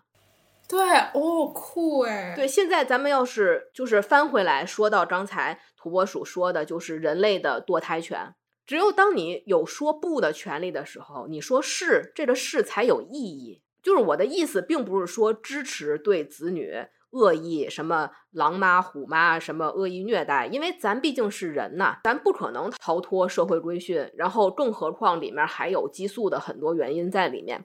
但是其实你看，人类里面也有很多抛弃子女、虐待子女的母亲，这个不提倡。但是这种例子证明了这一点，不是所有的女性都是天生的母亲，人类。一方面疯狂的在宣传母性的无私伟大，一方面拿这个挟持你，让你演化出来一种母职惩罚。我觉得母性不是天生的，是后天培养。对呀，我觉得这是来源于一种恐惧，就是刚才我说的生育这种很凶的力量，它会让雄性感到恐惧。这是一种非常常见的恐惧的策略啊，就是应对恐惧的策略，就是诋毁或者说用语言加以规训，给你虚虚假虚妄的皇冠，非常常见的一个父权策略。因为只要医院没报错，妈一定是妈，但爸可不一定是爸呀。对我，我在书里面忘记在哪儿记录的，我说人类演化出来的绿帽焦虑，就是因为他无法确定自己的孩子的。父亲是自己，他越恐惧就越张牙舞爪的想要去证明这一点。对他，比如说他还会说：“对大丈夫何患无妻？大丈夫何患无子？我能有很多很多自己的孩子，但是未必是你自己的呢。”可不一定呢。还有比如说，就是女性入家谱这件事儿，就是女性不能入家谱这件事儿，我笑死了。就我就说，你不让我们入。但是我们里面，但凡有一个和隔壁老王有联儿，你这本家谱 是不是一本笑话绿谱？你们家谱被毁了，我是呀，对吧？你这几张纸不就是自己哄自己玩嘛？然后他们为了应对这个问题，又有一个衍生的论调，就是为什么要有家谱？因为。我们是论姓氏，不是论血缘的。他会一方面会强调血缘的一个延续，一方面还会说我们是论姓氏，不是论血缘。比如说，我们可以抱养一个同宗的孩子，那什么，就是正反两面都是他的理。我就想说，你倒是想论了，你也没有什么决定的权利嘛，对吧？你控制不了自己的基因是不是被延续的，所以说他们会想办法去限制女性，去达到这个事儿。所以惯性权其实也是这样演演变出来。对，其实他们可以向动物学习嘛，就是学习一些大爱，对吧？拿出你们的绿谱。绿谱是什么？绿帽子谱吗。我笑死了。对，在动物界中，其实是有养别人孩子的那种动物的，是不是？对。对啊，大爱就是让人类这个物种延续下去嘛，对不对？养谁的不是养？啊，您这是是。养谁的不是养？那那孩子虽然不是你的，媳妇儿是你的呀。好的，刚才其实讲到了母性的这个部分，这边母母性的这一章里面有一一句话，我也是觉得非常的印象深刻。他说：“没有什么真正的无私，这是绝对自私的行为。”我看了就觉得特别爽。母性它有很多很多自私的底色，去破除这种。铺天盖地的无私的宣传，我觉得这是非常让我振奋的一个点。刚才庄生也提到了激素的问题，就是说到女性怀孕可能会有一些激素的产生，让自己可能会更愿意去爱小孩啊什么什么的。然后这里面其实有讲到催产素的这个参与，对不对？我觉得从生物学这个角度去解释母性，会比说你只要怀了孕，你的品性上你就会变成一个好母亲，会让我觉得更容易接受一点。啊，就是感觉它有一个生理性的基础在，而且这个催产素是不是也和我们普遍想象的是，你生了孩子就会有催产素，然后它就会决定性的让你成为一个呃无私奉献的母亲，是有一些出入的。嗯，催产素不但会让你成为一个无私奉献的母亲，还会让你成为一个恋爱脑，因为女性对于孩子的爱和对于爱人的爱。在基因就是在生这个激素上是相同的，都是孕激素和催产素在起作用。对他这边举了个例子，我就会更好的理解这种激素。他说，当宝宝哭泣第一百次哭泣的时候，大脑就产生了更多的天然的阿片类物质，促使母亲对婴儿做出回应。就是阿片类是不是类似止痛的物质啊？对，一种亢奋的止痛的一种。对，我说哦，如果是对宝宝的哭泣会产生这种物质，我觉得好恐怖，就真的会让你哎，会愿让你更愿意去抚育一个小孩，然后让他安顿下来。这个是我就是因为没有想要成为母亲，所以了解到这些东西，我会觉得很神奇。所以其实就是跟咱们是不是不婚不育没有关系啊，就是咱们都认可生育的伟大和母亲的伟大，这是没有问题的。对对对对对。哎，对了，分享一个轻松一点的热知识吧，就是你们有没有听过世界上血缘最近的三个人？姥姥、妈妈和女儿。为什么呢？他们三个人有两点，一点是线粒体的传承，一点是他们三个人曾经三位一体过。哦，姥姥、妈妈跟女儿，线粒体的传承。对对，它是这样的，就是因为女性的卵巢，它大概在。三到四个月的胎儿时期就开始发育了，然后在它整体成熟之前就已经生殖器官啊、卵泡啊就已经发育成熟了。这也就代表着姥姥在怀孕的时候，女儿曾经以一颗卵子的形态存在在妈妈的卵巢里。这个时候，妈妈还是一个胎儿，在姥姥的子宫里。哦，真的吗？就有点绕，但是你能理解这个事儿吧？套娃那样子理解的话，然后第二点就是刚才 C C 说的线粒体的传承，就是有一种 DNA 叫线粒体 DNA，它只能通过卵子传代。就之前有一个纪录片叫天海佑希的 DNA 溯源之旅，嗯，它就是往前倒了三千多年，对对对，就是一个母系的溯源，这是唯一能做到的，然后也是非常的科学的。大家会说，男性生儿子不也是可以传承 Y 染色体吗？是因为 Y 染色体跟咱们刚才说的雄性激素似的，有一种学说就认为 Y 染色体是 X 染色体的突变变异形成的，它是一种有缺陷的变异而来的染色体，它非常的不稳定，你传承的话，它传着传着自己就变了，所以说。对你生儿子的话，它那个 Y 染色体它自己就会变，它不稳定。但是线粒体 DNA 是完整的、稳定的，百分之百传代的。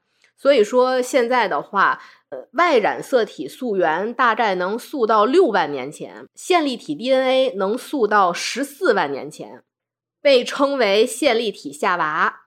所以从科学上来讲。只生男孩才是真正的断子绝孙，因为大量的基因是被损失掉的。嗯，对啊，而且这本书里面也提到了 Y 染色体的一个灭绝的一个风险在 时间预期。对，那你说如果真指望这个，那那得多基因的损失该有多大呀？嗯，你刚刚说的这个真的是我之前不知道的，好神奇！身为母体，虽然不生育啊，又又更自豪了一点呢。对对，有很凶的力量。嗯，那刚才就说到这一部分的话，其实我还想提出来一个问题，就是这本书啊，除了优点，你们有没有觉得有一些缺点的地方？就咱不能光说优点啊，跟无脑吹似的。因为因为我看事情，我老是 我老是喜欢先一股脑把优点全看完了。但如果一定要说问题的话，我会感觉有一些很多介绍就是偏向于把雌性的力量放在繁衍后代上面，他们的一些很多力力量性、攻击性，最后的。落脚点都是因为他们要保护他们的孩子，我觉得这个好像是人类社会中也很陈词滥调的东西。当电影里面的一位女性突然抄起家伙的时候，是因为她要保护她的孩子。对我希望女性不光是在这种时候能够有力量，我希望她跟这些没有关系的时候，她也可以抄起家伙来去争取她想要的东西。土拨鼠讲的那一个说为了孩子怎样，我突然就想到我妈妈，就是我。我妈妈她跟我说，她小时候是一个胆子非常小的小女孩。自从有了我之后，就因为我小时候胆子也很小嘛，然后看到什么四害之类会很怕。但是只有她跟我在家的话，我怕，然后她就只能去上。她也很挺怕痛的。但是我昨天才知道，她在生我跟我妹的时候有侧切。我那时候非常的震惊，我就说你从来没有跟我讲过，就是因为那个时候我是。二十多年前出生，那个时候应该没有那个无痛分无痛顺产嘛。我想着本来顺产已经很痛了，还侧切，就是他作为一个这么怕痛又比较胆小的一一个人，为了孩子做到那种双引号为母则刚，我就觉得心里有一点点难过吧。就为什么他没有就有权有有个选择，为了自己去变得更刚更强这种，而是为了自己的孩子。侧等一下，是侧切是指阴道侧切吗？然后他还跟我讲，那时候他缝的那个叫叫什么线我忘了，就是他对那个线过敏。他在生完我之后好几个月走路都会就不太舒服。我是昨天才知道这件事了，我那时候就非常我我很难过。就是侧切，我跟那个叔叔解释一下，侧切就是因为人生产的时候产到孩子要出来。是撕烂撕开的一个状态，但是有了人类的医学，为了这个撕烂烂套了，它在长的时候就容易长得乱七八糟嘛，就干脆给它剪一刀，整齐的切口，让它避免撕烂，人为扩一下切口，然后把这孩子拿出来。但是因为人在生产的时候已经非常的疼了，侧切的这一刀的痛苦会认为。你能忍受，或者说你感受不到，因为生孩子本来已经很痛了，干脆给你来一剪，感受不出来那种疼了。啊，是是，那你这么说，是所有的生产都会要侧切吗？看，嗯，看你的孩子的这个这个大小，对，比如说要是一个六斤多的孩子，不需要侧切的可能性比较大。啊，我之前六斤，我我出生是六斤整，但是我妈妈也侧切了。对，还有一看就是这个女性本身她的阴道的一个情况都有关系，而且这个科学理论在不断的变化。之前在宣传侧切的时候，会认为人为的剪一个整齐的伤口会促进的愈合，但是现在又认为自然撕裂和自然愈合更好，在演变，之道知道吗？对对，就是医学中看不到的女性嘛，没有太权威、太百分之百的权利去为了女性好去研究这一块儿，还很不足。然后我对于这本书的一些缺点的感觉呢，嗯，是有两部分，就是一部分就是首先，Lucy Cook 给我们举了很多以前我们不知道的。动物的例子去证明自然界的雌性的力量，但是我苛刻点来说啊，就这些例子远达不到权威的程度。当然了，作者他没有标榜权威啊，就研究是自由的，对吧？他只是说提供了一个杠杆，一个角度。他的研究方法属于什么呢？比如说，我有一个新观点，一种新方向，我去找证据，能不能证明？呃，没有问题，他找到了，他找到了各种各样的证据，到这儿都没有问题。但是呢，他找到的这些不同物种、不同生物的佐证，能不能形成谱系？在这些生物在整体的自然界生物里面是占多数还是少数？这个数字比例有多少？哺乳动物和非哺乳动物之间的差别，哺乳动物和哺乳动物之间的差别。非哺乳动物和非哺乳动物之间的差别，有性生殖和无性生殖的差别，就这些都需要写的，但是他也没写。但是这样的话，其实这也不至于说是一个很大的一个需要批判的事儿，或者怎么样的，因为这就属于得另写一本书了。嗯，对，内容太多了，对。但是这有一个什么问题呢？就是这是科研工作里面非常非常常见的问题，就是我们在写论文的时候，就我们承认我们会把不符合我实验预期、实验结论的数据通过统计学 pass 掉，为了保证我的结果漂亮。就这一点，就谁都一样，达尔文也一样。嗯，为什么作者说他要挑战达尔文的权威？这是人类的局限性，男性、女性都有。就是人人哪有没有偏见的呀？都有斜视，都用膀胱。但是在科研里面呢，有的时候过度的去引用一些新鲜的特例，反而会暴露，或者说让人觉得事实规律是相反的，它起到了一个反作用，让人觉得你是不是在诡辩。所以说，能不能证明自己举的例子不是特例，不是罕见的，不是偶然的，这一点非常的重要。当然了，这就是另一本书的工作了啊。这本书不影响，不影响这本书的意义。就这本书让大家尽可能的去见识物种的多样性嘛。然后第二个问题也是这个缺点引发的吧，就是我个人观感啊，我得说这本书读的非常的过瘾。但是我觉得它不是一本完全中立的科普书籍，你得承认它是一本女性主义科学。完全中立，对，它不是完全中立的。但是你说这世界上有什么是完全中立的吗？没有，几乎没有。对，所以说它是女性主义科学，这点没问题。我也很喜欢，我读的也非常的有收获，都没有问题。只是说科学都会受到研究者或者说。这个研究人他的政治立场、信仰的主义呀等等这些的一个影响，就会在研究上产生一些扭曲。例如这本书里面，我举一个例子，就是书里面的倭黑猩猩。这个倭黑猩猩呢，在书里面是备受推崇的一个所谓女性赋权的世界，对吧？还有包括很多孤雌生殖的物种，作者会提到雌性主导的物种生活更美好、更和平。对，就是更高阶，但是也并不是，雌性也有暴力的，雌性倭黑猩猩也好，还有一些狒狒，尤其是这些灵长类的这个猴啊、这个猩猩啊这一类的物种，它们的母权暴力，雌性对其他雌性，雌性对这个猩猩幼崽，对其他的幼崽的性暴力、虐待、虐杀。是很残酷的，并没有达到我们梦想的说是和平美好新世界的样子。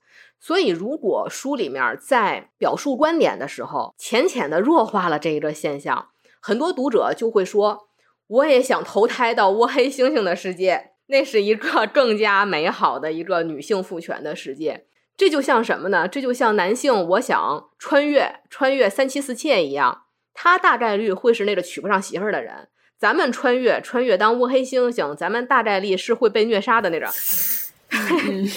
所以说，不要不要过度的迷信任何一种科学，它科学不科学，都是得用辩证的看法去看待。就是我想说的，就这一点。我来总结一下，第一点你说到的其实是这本书，你会期望作为一个假设的把它作为一个比较严谨的科学著著作来说，还是？不是希望，不用希望，无所谓。我只是说，如果要是的话，就是它不是。对对，就我没有说很大的希望。对对，就是可能就是需要提供更多的一些参照组、对比组来阐述不同物种之间的差别嘛，来论证这个事情它不是个例，不是偶然。这个就让我想到了我们节目一开头说到的。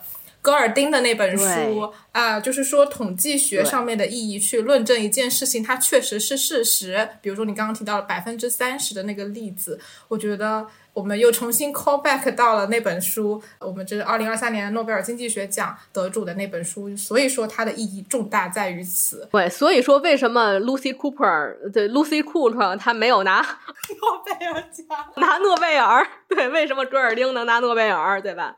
啊，这里就是我们的一个期望吧。我我还跟他说，希望他明年拿个诺贝尔。那第二点其实是讲到一个女性主义的立场，可能没有办法做到绝对的客观。但是刚刚庄生也说到了，没有人能做到绝对的中立和客观。对我的想法是。在男权主义盛行的一个科学界，拥有一些女性主义的视角，偏颇就偏颇吧，就带引号的啊啊！所以你刚刚提到了窝黑猩猩的这个例子，又让我有一个启发，就是所以说我们人类女性希望构建的那个母系世界，或者说和平世界，是需要一点创造力的。我觉得我们可能不需要任何参照任何一个物种，我们可以想象和创造出我们人类想要的那种比较和谐的、和平的一个社会。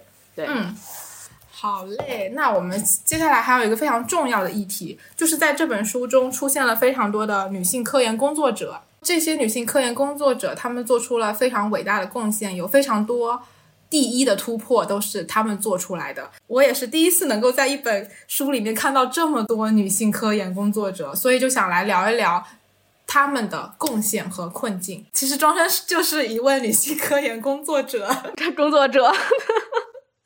对，我觉得今天哎呀，请的太对了。对，然后 C C，我觉得你非常有那种钻研和准备计划的那种过程。我觉得你是有一点科研天赋的，所以我觉得，嗯，我们都挺有发言权了吧？我我算是读研者吧，我也算半个吧。读研过过程中的一个感受，然后，嗯，要不庄生先说吧？我觉得庄生应该有非常多想要说的。刚才开头也说了要好好吐槽。我跟我跟两另外两位主播，我也已经打了好几次预防针了。我就说我要好好的吐槽一下，好好吐槽。是这样的，对，因为因为我本身确实是在研究所工作，只是说在发热门诊的时候给我调到发热门诊去了，等于说现在我又回去了。所以说这本书其实我读下来，相比科普的内容，反而是里面在表现女性科研工作者这条暗线更让我感同身受。但是书里面还是我那句话，他写的很克制，经常就是比如说开个玩笑、幽默几句话一笔带过了。但是我仍然会很触动。作为女性的学者也好，科研工作者也好，外界会有一个固有的一个设定，被美其名曰退路。你要是做不出来成果，就回家结婚带孩子。各行各业都会有这种说法。你的事业不一定有成果，但是你生孩子，那个孩子肯定是个成果，对吧？失败了也没有关系，因为你是个女性，你还可以回家结婚生孩子呀。没有一个声音对做不出成果的男学者说：“你反正也做不出来了，你回家带孩子去吧。”是呀，这个事情。也许会有人反驳我说，也有劝男学者回家带孩子的，这就是揣着明白装糊涂，那是一种讽刺和调侃。没有人从心里就觉得男人应该带孩子，他们是从心眼儿里，他们真心呐，很善意的真心呐，觉得你就应该回家带孩子去。像书里面有一些年纪很大的科学家了，就已经是行业巨擘了。他们读书的时候，大概在上世纪，比如说七八十年代、六七十年代，当时的科研阻力比现在还大。那还是一个就在明面上摆在明面上就歧视女性的一个年代。像我看那个大法官金斯伯格他的那个传记的时候，就是他当时是年级第一，他们班第一，但是他们全班呢只有他一个女生，他全班第一，他就业的时候只能当秘书。她的丈夫、她的男同学都可以当法官，这就是当时的一个现状。还有比如说那个《银谷路》里面那个女医生，当时她毕业的时候，她那个实验室研究所要她的条件是让她白干一年，没有工资。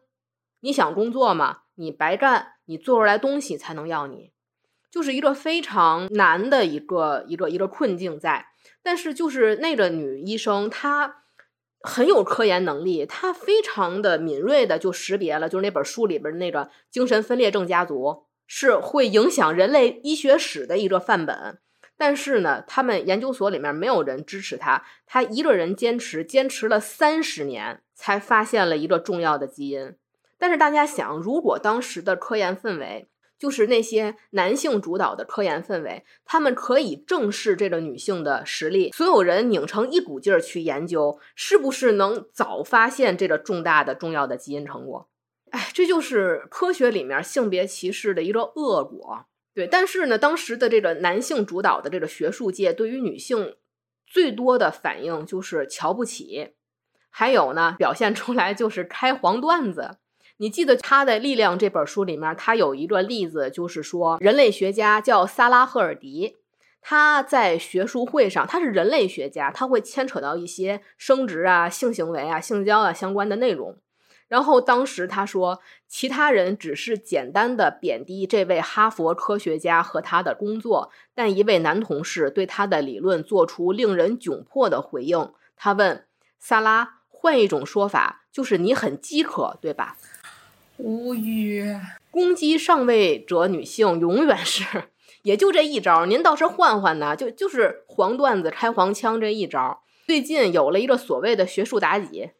简直摇起来了，亢奋的不行，就觉得哎呦，我的黄谣可算都找着证据了。所有的高知女性都是睡出来的，人家是非礼勿言，他是可劲儿的造谣言。就是这些的科研困境，刚才说了，是比咱们早两倍的女性就会经历的。我想说，因为我本身的工作原因，女性的科研困境现在和过去。那是一点儿都没有进展啊，那是一点儿都没有改善呢。拍桌子！我还期待说，哦，所以当时是他一个人努力了三十年，如果放在今天，他这个速度会不会加快呢？是不是结论也不会？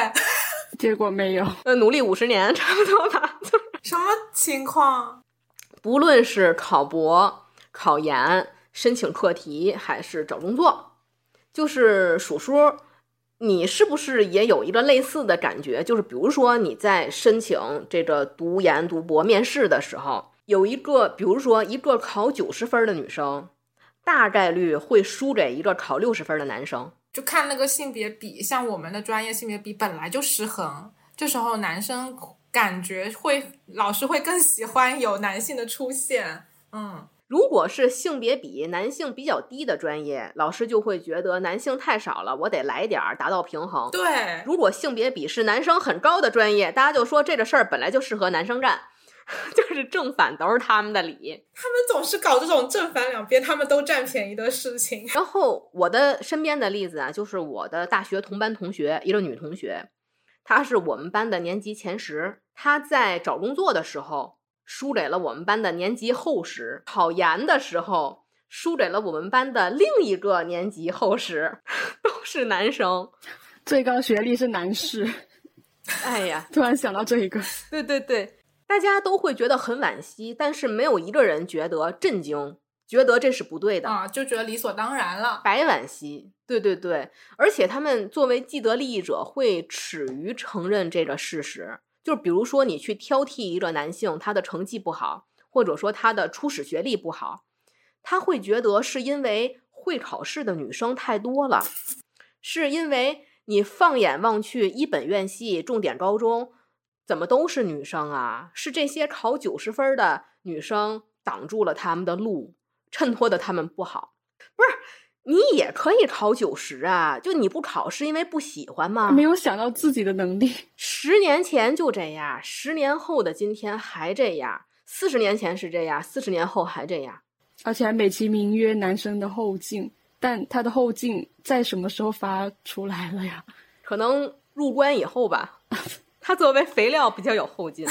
C C 在最前面提到的冰岛罢工的那个标题就可以作为这一小段的注解，就是你管这叫平等吗？十年了，十年了，是十年吗？多少年来着？就是从那个时候到现在，嗯，一百年了吧？都上世 上世纪七八十年代的事儿，更烦躁了。好，你接着说下一段。然后还有一个，为什么我这回的反应这么激烈呢？就是这件事儿已经过去十年了，我本来已经都有点淡忘了。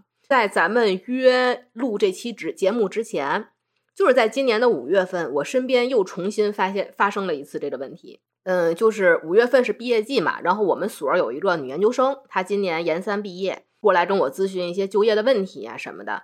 然后过了几天呢，我就看她又配了一批试剂，我我就说你不是都毕业了吗？你都答完遍了，你不好好玩去，你休息一下，你你还要做实验还是怎么着呀？他就说了，不管是我想留在所里工作，还是说我想继续读博，我想让我的导师看见我很努力，我想让导师知道我很有能力，我想在入职之前再做实验，做出来一点东西。然后呢，一个月以后，这个女生应聘读博双双失败，是因为她到了那个什么适婚年龄吗？因为只因为她是个女生啊，妈的，我们主任就是明明明确的告诉他，我只要男生，我我不能要你，直接这样说啊，直接说。然后他的导师呢，一开始还给了他一点虚假的希望，后来看这个女孩太努力了，就是看不下去了，就跟他说了，就说其实我今年也只招男生，你趁这个时间，你赶紧联系别的博导，你别跟我这儿使劲儿了。这是一个我看着她读书的姑娘，她非常的好，她的成绩很好，人品也很好，习惯也很好，能力也很好。甚至她的外形都很好，我觉得外形都不用提，我觉得单纯，我就说甚至对，甚至她连外形都很好，在我眼里，她是一个非常完美的、一个很冲样儿的一个孩子，但因为她是一个女生，没有人给她机会，就是，但但是还好啊，就是你你你们俩这会儿不要眉头这么紧锁，我都要他他这哭了，已经哭了，好吗？我好愤怒啊！就就是还好，就是这个孩子他没有放弃，他马上去联系了别的医院的博导，他后来找了一个别的医院的女主任。哦 拜托，全世界女性都帮帮女性吧，真的太惨了，太过分了啊！对，所以这个世界，对对，能不能多一些女主任？能不能多一些女博导？对对对，咱们录这期节目之前，我就在实验室里面，我天天看着那个女孩留下来的那几瓶试剂，就她写着她的名字，我就想起来，她五月份的时候，就是充满希望的，想要努力努力再努力。去争取一点点他导师对他的倾慕，当时他的那时候的样子，我也是心里特别难受。就是现在大家觉得九年义务教育了，人人都得上学读书，好像女性已经有了平等的受教育的权利，实际上并没有。对的，你这个例子真的非常的鲜明、直观的刺痛了那些说男女已经很平等的人，而且我们可以非常清晰的从你的这个描述里面看到了。女性看似平等的受教育权，并不能保证她的平等就业权。就是别再说什么我招男学生是可以干体力活啊，就这种屁话了，打着幌子而已。你都不用说给我二十斤金子，你就说今天白给我二十斤老鼠饲料，我扛起来我就跑啊！要做实验的是不是？我生怕跑慢了一点儿，就这便宜就让人占走了。对。哎，然后刚才刚才我们跟 C C 两个人眉头紧锁的时候，庄生突然说：“哎，他他最后还是很努力的自己争取了一个另一个职位。”我就突然啊，对，突然从那个悲痛中醒过来。虽然我们的女性处境很艰难，但是永远不要低估一个女性的决心和她的韧性，她一定可以找到。他想要实现的地方，你看看那个一百多年前的那个那个《银谷录》里面那个女医生，她能够在非常艰难的环境里面一个人坚持三十年去做这一件事情。那我们今天的女性当然也是，虽然环境没有变，但是我们一定是可以保持住这份强大的。然后再加上女女互助，那位女主任、女 mentor、女领导，对，这只要这样人越来越多，我相信这个情况是会有一个好转的。就是我们确实不用太过于悲观和太打击自己的士气。所以有的时候，就比如说现在面临就业呀，或者是面临应聘啊，这个女学生，她们就会想未来的科研非常的困难，面对这些困难要怎么办？我也没有很好的办法。但是就像叔叔刚才说的。唯一能做到的就是坚持，对，就是坚持下去，你不要放弃，你就当周围给你泼冷水的人，他们说的都是放屁，他们他们都还不如这鸟呢，那是呢，不要跟他们浪费时间，因因为咱们现在终于到了这一天，有了前辈们没有的那些机会，他们当时都坚持下来了，咱们坚持下来也可以，要相信自己嘛。而且我觉得，就是在科研成果这一块儿，哪怕你成功不了，你就在那儿站着科，你不能主动的退下来，你就站着科，不光是给你自己站，你就给后面的妹妹们站。嗯，不能说我自己就退出来了，一退百退这样子。对，就你让渡权利，你让渡什么东西也换不来别人的尊重和利益。就比如说我们科的这个女学生，她遇到这种情况，她不能说哦。那我算了，那我博我就不读了，或者说我工作的话，我大概齐，我找着破医院、破科室，我就凑合了。完以后我就等着结婚嫁人了，不能不能这样，就那样的话才是你把自己之前二十多年的努力全都毁掉了。不要轻易放弃。对，包括我自己也是，我当时应聘的时候，我那真是使的吃奶的劲儿啊！我跟你说，是吧？嗯、我当时也是从一个男性的竞争对手手里面，我抢的今天这份工作，我是表现、展示、卖惨，我套近乎、表决心，我我当时我上演的全五行，我就在想，我怎么能挤进这个队伍里面去。所以女孩儿不能说自己先赔了，我不好意思去使劲儿，嗯，好意思，嗯可太好意思了，必须好意思。对对对，就现在的女性的科研搞科研的环境，就是还是非常的严峻嘛。等于说，就像之前那个全网刚才说炒的那个学术妲己，嗯，她不光是说在性方面对女性的一个荡妇羞辱，她想借这个因子对于女性的读书权利进行一个围剿。有好多的男导师正好给自己只招男学生有了一个借口，对他也不会说证明一下我不是 gay 或者怎么样的，他反正就是觉得招男学生是为了彼此的安全或者怎么样的。如果这个时候女生退缩了，就是认可了男教授这个所谓的避嫌，就觉得那你不让我读，我就不读了，怎么样的，就正中他们的下怀了。有一句话说叫这个女性做科研，九苦一分甜。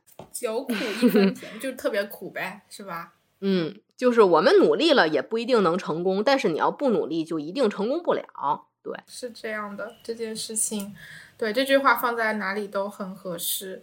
然后针对女性的这些带引号的退路和捷径，如果你选了，那可能就是像庄生刚才说的，会是更大的失权，而且不光是你一个人的失权。众多姐妹的 蝴蝶效应的失权。是的，我在读书读这本书里面提到的非常多的女性呃学者，我现在突然有个想法，我回头想要在节目的尾部把这些女性学者的名字和她们的突出贡献都念一遍作为片尾，这个回头后期制作。但是在读到这本书的时候，发现她们很多人都是当时班上的唯一的女学生，或者就是三五三个女性之一这样的一个情况，所以她们。在那种情况下没有退却，甚至他们有的人是直接失去了这个一这个机会，就是读书的机会，因为他们的职员觉得不值得花时间在女生身上，被迫被退学了。对他们都没有放弃。为什么？因为他们身，我感觉他们身上是有点责任感，他们有自己要带入女性视角。去做出一些贡献的责任感在的，我觉得这我们每一个各个领域的一个女性身上的一种责任。你们 不是一个人在战斗，这句话好俗，但是就确实你们身上带着一些后面的妹妹姐妹的一些责任在的。只要你们像你刚刚说是站在那个科室里是吗？嗯，站在那科室里本身的存在就是一个很有价值的事情了，你都不用做出什么特别突出的贡献，嗯，你只要增加，嗯，对对对，你要挤进去把那个位置霸占住，对，这就是女性科研工作者的力量。对对对对对，好感动。钟生，你这部分确定没有要再说的吗？就是科研工作者的贡献和困境这一部分有没有？不是你，你还想再听我吐点槽吗？对啊，你不是想要说吗？就是那我再吐点吧。哎呦，那我例子那可太多了。咱们刚才说的，你看，你看我这个架势又端起来了。话说上回，话说上回，咱们刚才说的还是没有功成名就的职业女性，这还处在一个就是进步路上哐哐让人家使绊儿的阶段。咱们再说一点儿已经事业有成的女性，逃脱不了全世界通用的一个问题，就是平衡家庭和事业。您是怎么平衡事业和家庭的呀？不不光是科研女性了，任何的职场女性，对，我心说，我是个媳妇，我不是个寡妇，就家里不还摆着一个会喘气儿的吗？你就就光摆着呀？哎，之前你们有没有在小某书上看到过？就是引引起了轩然小波吧。某某社采访女航天员刘洋，然后这个女航天员刘洋，她她当时那个采访刚进行到一分钟，就问她可不可以多聊一点您背后的男人呢？这这时候低调一堆粗口。哦哦，看到看到，才一分钟，一分钟都忍不了吗？这什么素质啊！我的天啊！啊，你接着说。我我心说，这都上天了还不饶啊！你们直接采访她老公去不就完了吗？你听歌听二手乐去，回来采访你要二手物料，你别采访刘洋了，你采访她老公去吧。也不是不让你问，你总有个主次先后吧？你着急，你这什么重要的专业问题都没问，你就着急问这，你干啥呀？你家你家庭问题，你都不如说问问孩子。有没有受到妈妈的影响？以后也想投身到航天事业里面去啊？哎，你都可以问问这个，你问那，嗯，而且就是最可笑的有一点，就是采访的这个女记者是女记者，但是啊，这一点我要批评你啊，就是当时这个采访物料出来之后，这个女记者也是各种的被炮轰、被讽刺，对，但是你想。某某社，如果是男记者，不不，某某社女航天员这么重要的一个采访，它的内容不会是这个女记者她自己一人就决定的。哦，对，她没审核吗？肯定有审核，对吧？背后的手永远在隐身，既要利用女性，还要拿女性挡雷。啊，天呐，双重剥削！我的天呐，收回我刚才的攻击。对，嗯，对，咱们收回，对。然后呢，这还是上天了，咱们就说入地的。我身边有一个例子，就是我刚工作那几年，我去北京进修，然后我进修的那个医院，他们检验科的郑主任是一个女主任，是一个业内大牛。她和她老公呢都是那个北大的同学，等于说他们她和她老公都是行业大牛。夫妻俩呢是同时在同一个水平的北京的两家大医院的检验科当正主任，等于说他们的研究的内容方向、他们工作的性质量都是不相上下的。你要开始讲同工不同酬了？呃，酬的问题我不太好向他们俩人打听，主要是行行同工，至少现在我们知道背景是同工，同工，对对。同工不同压，就是我在他们单位、他们科室听到了很多次的议论，就是议论他们俩的孩子。他们认为这个孩子太可怜了，童年没有陪伴。你觉得可怜你自己带啊？我就说这两口子是一模一样的工作。您这个话里话外的意思是觉得谁应该回家陪伴呢？是呀。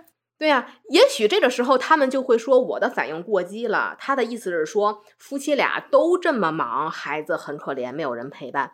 但是如果说只有这个孩子的父亲，就是现在的工作一点都不变啊，现在的位置、现在的工作性质、现在的工作量，谁会心疼这个孩子？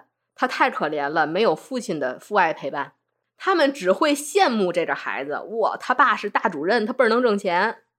哦，对，这个很很微妙。你这个情况一转，舆论一变，哎，所以有好多时候就是不光是，就是他不是男性从心眼儿里面他就认为女性智商低呀，或者说是能力低，不认可女性的事业。他们可太认可这个女主任的能力了，那智商呢，真不是一般人有的。但是呢，他不承认，他因为他自己懒。他自己就不愿意付出，所以他也不能承认对方的付出。那承认了就把自己暴露了呀。他承认了对方的付出，不就把自己懒不付出这暴露了吗？哦，就你说这人。然后还有一点就是一个书里面有提到叫什么雌性的喂养优先权，我就觉得很像人类里面的一个概念是女人擅长教育孩子。我觉得。如果真的真的是女人擅长教育孩子的话，那为什么应聘教师的时候也是男性优先？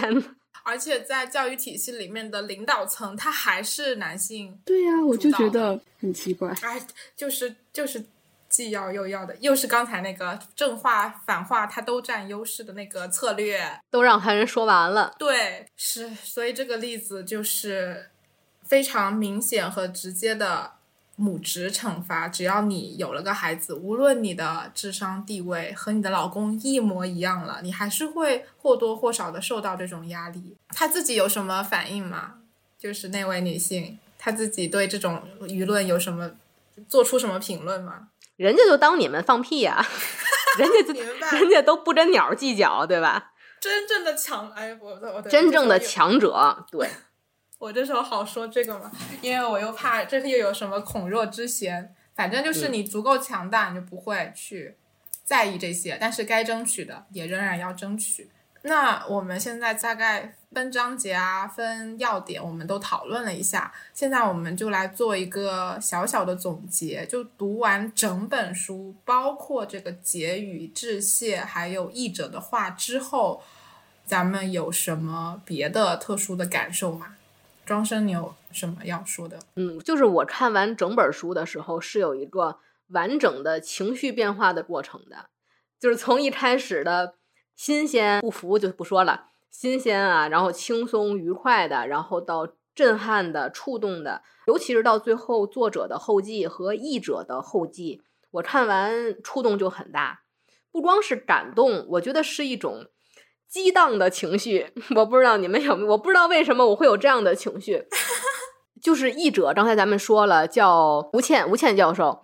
呃其实这本书咱们有一部分咱没有提呀、就是最后第十一章，性别是一道演化的彩虹。对对对，这个啊，就就这会儿简单的说一下吧，就是说生命是流动的嘛，性别和取向什么什么都是流动的，人不可以带着人的性别二元论的有色眼镜去观察，对吧？就是雄性和雌性除了生殖以外，这个是差异，其实大部分是相似。我们都有一样的内脏，有一样的大脑，有一样的身体，我们的相似是要多于差异的。然后就是译者，他最后有写“三生万物和而不同”。那天我看完之后，我就在群里面回了，我说这句话说的太好了。你看这本书前面巴拉巴拉写了一本儿，它其实最后落脚点绕回到这句话了。嗯，就是自然界里面的生命都是流动的，是不确定的，花样繁出的。就是我们作为人类，包括作者本身，他也有很多时候会因为自己和别人不一样感到恐惧，这也是他投身动物自然科学的一个原因。他感到焦虑，在人类社会，我是不是有问题？我和别人不一样，没问题。大自然给了我们答案，没问题。嗯，这就是这本书给我们的力量。然后最后这一章性别是一道多元的彩虹，我觉得也是给 LGBTQ 人群一些生物学的理论基础。就比如说，我妈经常会说同性恋它是反自然的啊，可是这边自然就是这样的。对，所以我觉得也是会给少数群体一些力量的一本书吧。嗯，C C，你就是读完整本书之后，包括这个致谢部分，你有什么样别的感受吗？其实我也是补充一下，那个叫科研人员，就像刚刚庄生所说的，科学并不科学，是因为那个样本或者是研究者的某些主观性嘛，会导致科学并不够那么的科学。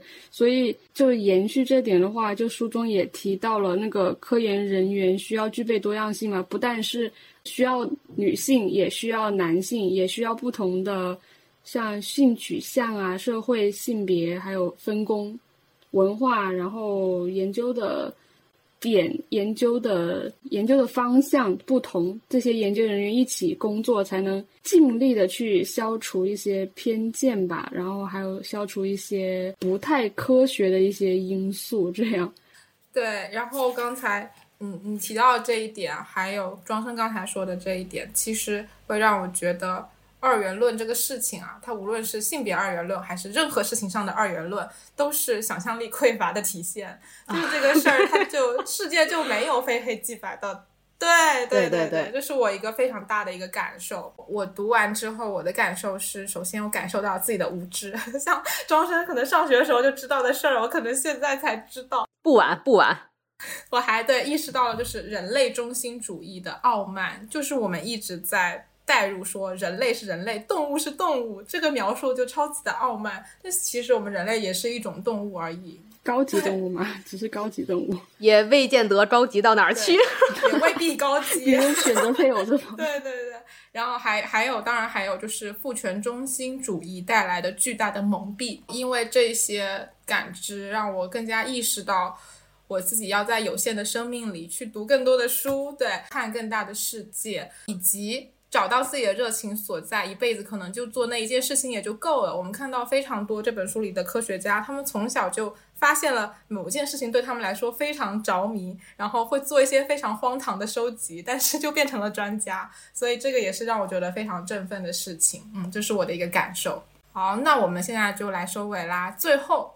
咱们就是最最后啦，有没有什么别的想要对听友们说的话？作为咱们的固定流程，你们俩谁先来？好，庄生，我没有了呀，刚才都说完了。我说我说没有我的意思，没有。那 C C 有吗？哦，我想说一点，其实之前那两期我也好像也说到一点，就是不要妄自菲薄，不要觉得自己可能体体能上或者是其他方面稍微弱一点，就觉得自己不行。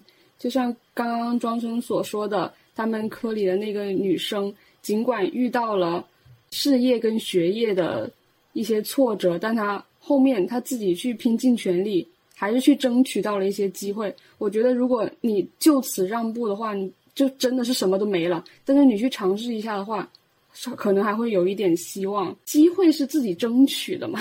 对 对对。我觉得书里面的一些例子也能够非常好的呼应 C C 的这句话：你在某一个方面处于弱势，并不代表你不能达到你的目的。比如说刚才忘记是哪一章了，反正你刚刚提到母鸭的那个阴道那部分，其实这有一些物种它是存在强奸文化的，雄性会为了达到目的去进行。违背雌性意愿的一些性交的活动，那这些雌性表面上看起来好像是弱者，但是刚才 C C 也提到了，他们却在悄然的改变自己阴道的通路，让雄性虽然完成了强奸的动作，但是却没有办法把他们的精子输送进去，受精，对，没有办法达成他们想要的这个受精的这个目的。所以我觉得雌性的力量从自然界来看就是非常的强大和聪明和巧妙的，利用我们的灵巧和我们的智商。觉得是可以达到我们想要的目的，想要达到一些事情。我也是觉得，从这本书也好，还有就是从咱们今天录这期节目也好，都是希望可以给更多的姐妹一些坚持下去的力量。他的力量吗？对，没想到落脚点落回来了，call back。对，太棒了，完美。希望大家能够再坚持一会儿，再坚持一会儿。嗯。好的，那今天就非常感谢二位抽周末的时间抽出空来来录到我们这期节目，嗯，然后也希望各位在各自的岗位上再坚持一会儿。好的，好的，好的，那我们今天就到这里。最后还要感谢中信出版集团给到有理放肆以及一梦百晓电台各两本的赠书名额，大家也可以关注一梦百晓的抽奖流程。本次在有理放肆的抽奖将由庄生提供的编程方法，随机抽取两位幸运听友来获取他的力量赠书。因此，与往期相比，听友们随时留言都有机会获得赠书哦。再次感谢中信出版集团的赞助支持。片尾是我们三个在每个章节中找到的杰出女性科研学者的姓名和贡献。在这个女性总是被除名、被隐去的时代，即使是在电台结尾可以重复一下她们的名字，也是我们可以做的一点抵抗。最后，让我们一起来听一遍这些了不起的女性学者的姓名吧。内地史蒂文，女性遗传学先驱，被遗忘的 Y 染色体的发现者。珍妮弗·马歇尔·格雷夫斯，演化遗传学教授，估算人类 Y 染色体将在450万年后消失。盖尔·帕特里切利，加州大学教授，研究雌性选择对物种演化的驱动。帕特里夏·格瓦蒂，演化生物学教授。采用法医 DNA 指纹识别技术检测鸟蛋的亲缘关系，从而揭示雌性禽类多配置。布里奇特·斯塔奇伯里，生态学教授，证实雌鸟能够掌握自己的交配权和后代的父系来源。萨拉布莱福赫尔迪，人类学家提出母性驱动的放纵性欲、多配置母性策略，实为提高后代的存活率。艾琳·赫贝茨，生物学教授，发现雄性蜘蛛的性自杀与性食同类。珍妮·阿尔特曼，第一位认真量化和尊重母亲角色对演化影响的科学家。纳奥米·兰莫尔，先驱科学家团队的一员，证明有百分之七十一的雌性鸣禽绝非哑巴。玛丽·简·韦斯特·埃伯哈尔。提出社会原则的概念，并提议扩充达尔文的性选择理论。艾丽森·乔利，女性灵长类动物学家，首次发现雌性狐猴具有强悍的优势地位。特尔玛·罗厄尔，女性灵长类动物学家，创造出从属等级制度一词。艾米·帕里什，第一位揭示倭黑猩猩群体团结的独特秘密的科学家。克里斯滕·霍克斯提出对女性主义者更友好的祖母假说来解释女性更年期的人类学家，凯伦·麦库姆，萨克斯大学动物行为与认知教授，找到了衡量年长雌象的社会知识和决策能力的巧妙方法。德伯拉·贾尔斯博士，野生虎鲸组织的研究和科学主任，虎鲸南方居留群的官方科学粪便收集者。洛里·马里诺博士致力于鲸类动物神经解剖学研究三十年之久，并对搁浅虎鲸的脑部进行了磁共振扫描。林赛·杨，环太平洋保护组织的执行董事，研究黑背信天翁已二十年的加拿大生物学家。史代明久，京都大学博士，报告发现了第一个全雌性白蚁群体。琼·拉夫加登。理论生态学家，其书《演化的彩虹》第一次记录和破译了大部分性别多样性。尹涛，中信出版社编辑，《Bitch》这本书中文版的助产士。他从报选题、找翻译、审稿、做策划，一点点看着中文版成型面世。没有尹涛，或许他的力量也尚未出中文版。没有他联系到有理放肆，也不会有本期节目。尹涛编辑在听完我们这期节目后非常感动。从他那里，我也了解到，编辑是习惯性隐身的，而编辑这个行业百分之九十又都是女性。我仿佛又一次看到了出版业里看不见的女性，所以也决定在最后让长期隐身的女性编辑们现身。让我们一起谢谢尹涛女士的努力，谢谢所有克服万千困难，在各行各业做出自己贡献的女性们，向各位优秀的女士们学习，与各位收听的大女人们共勉。我们下期再见。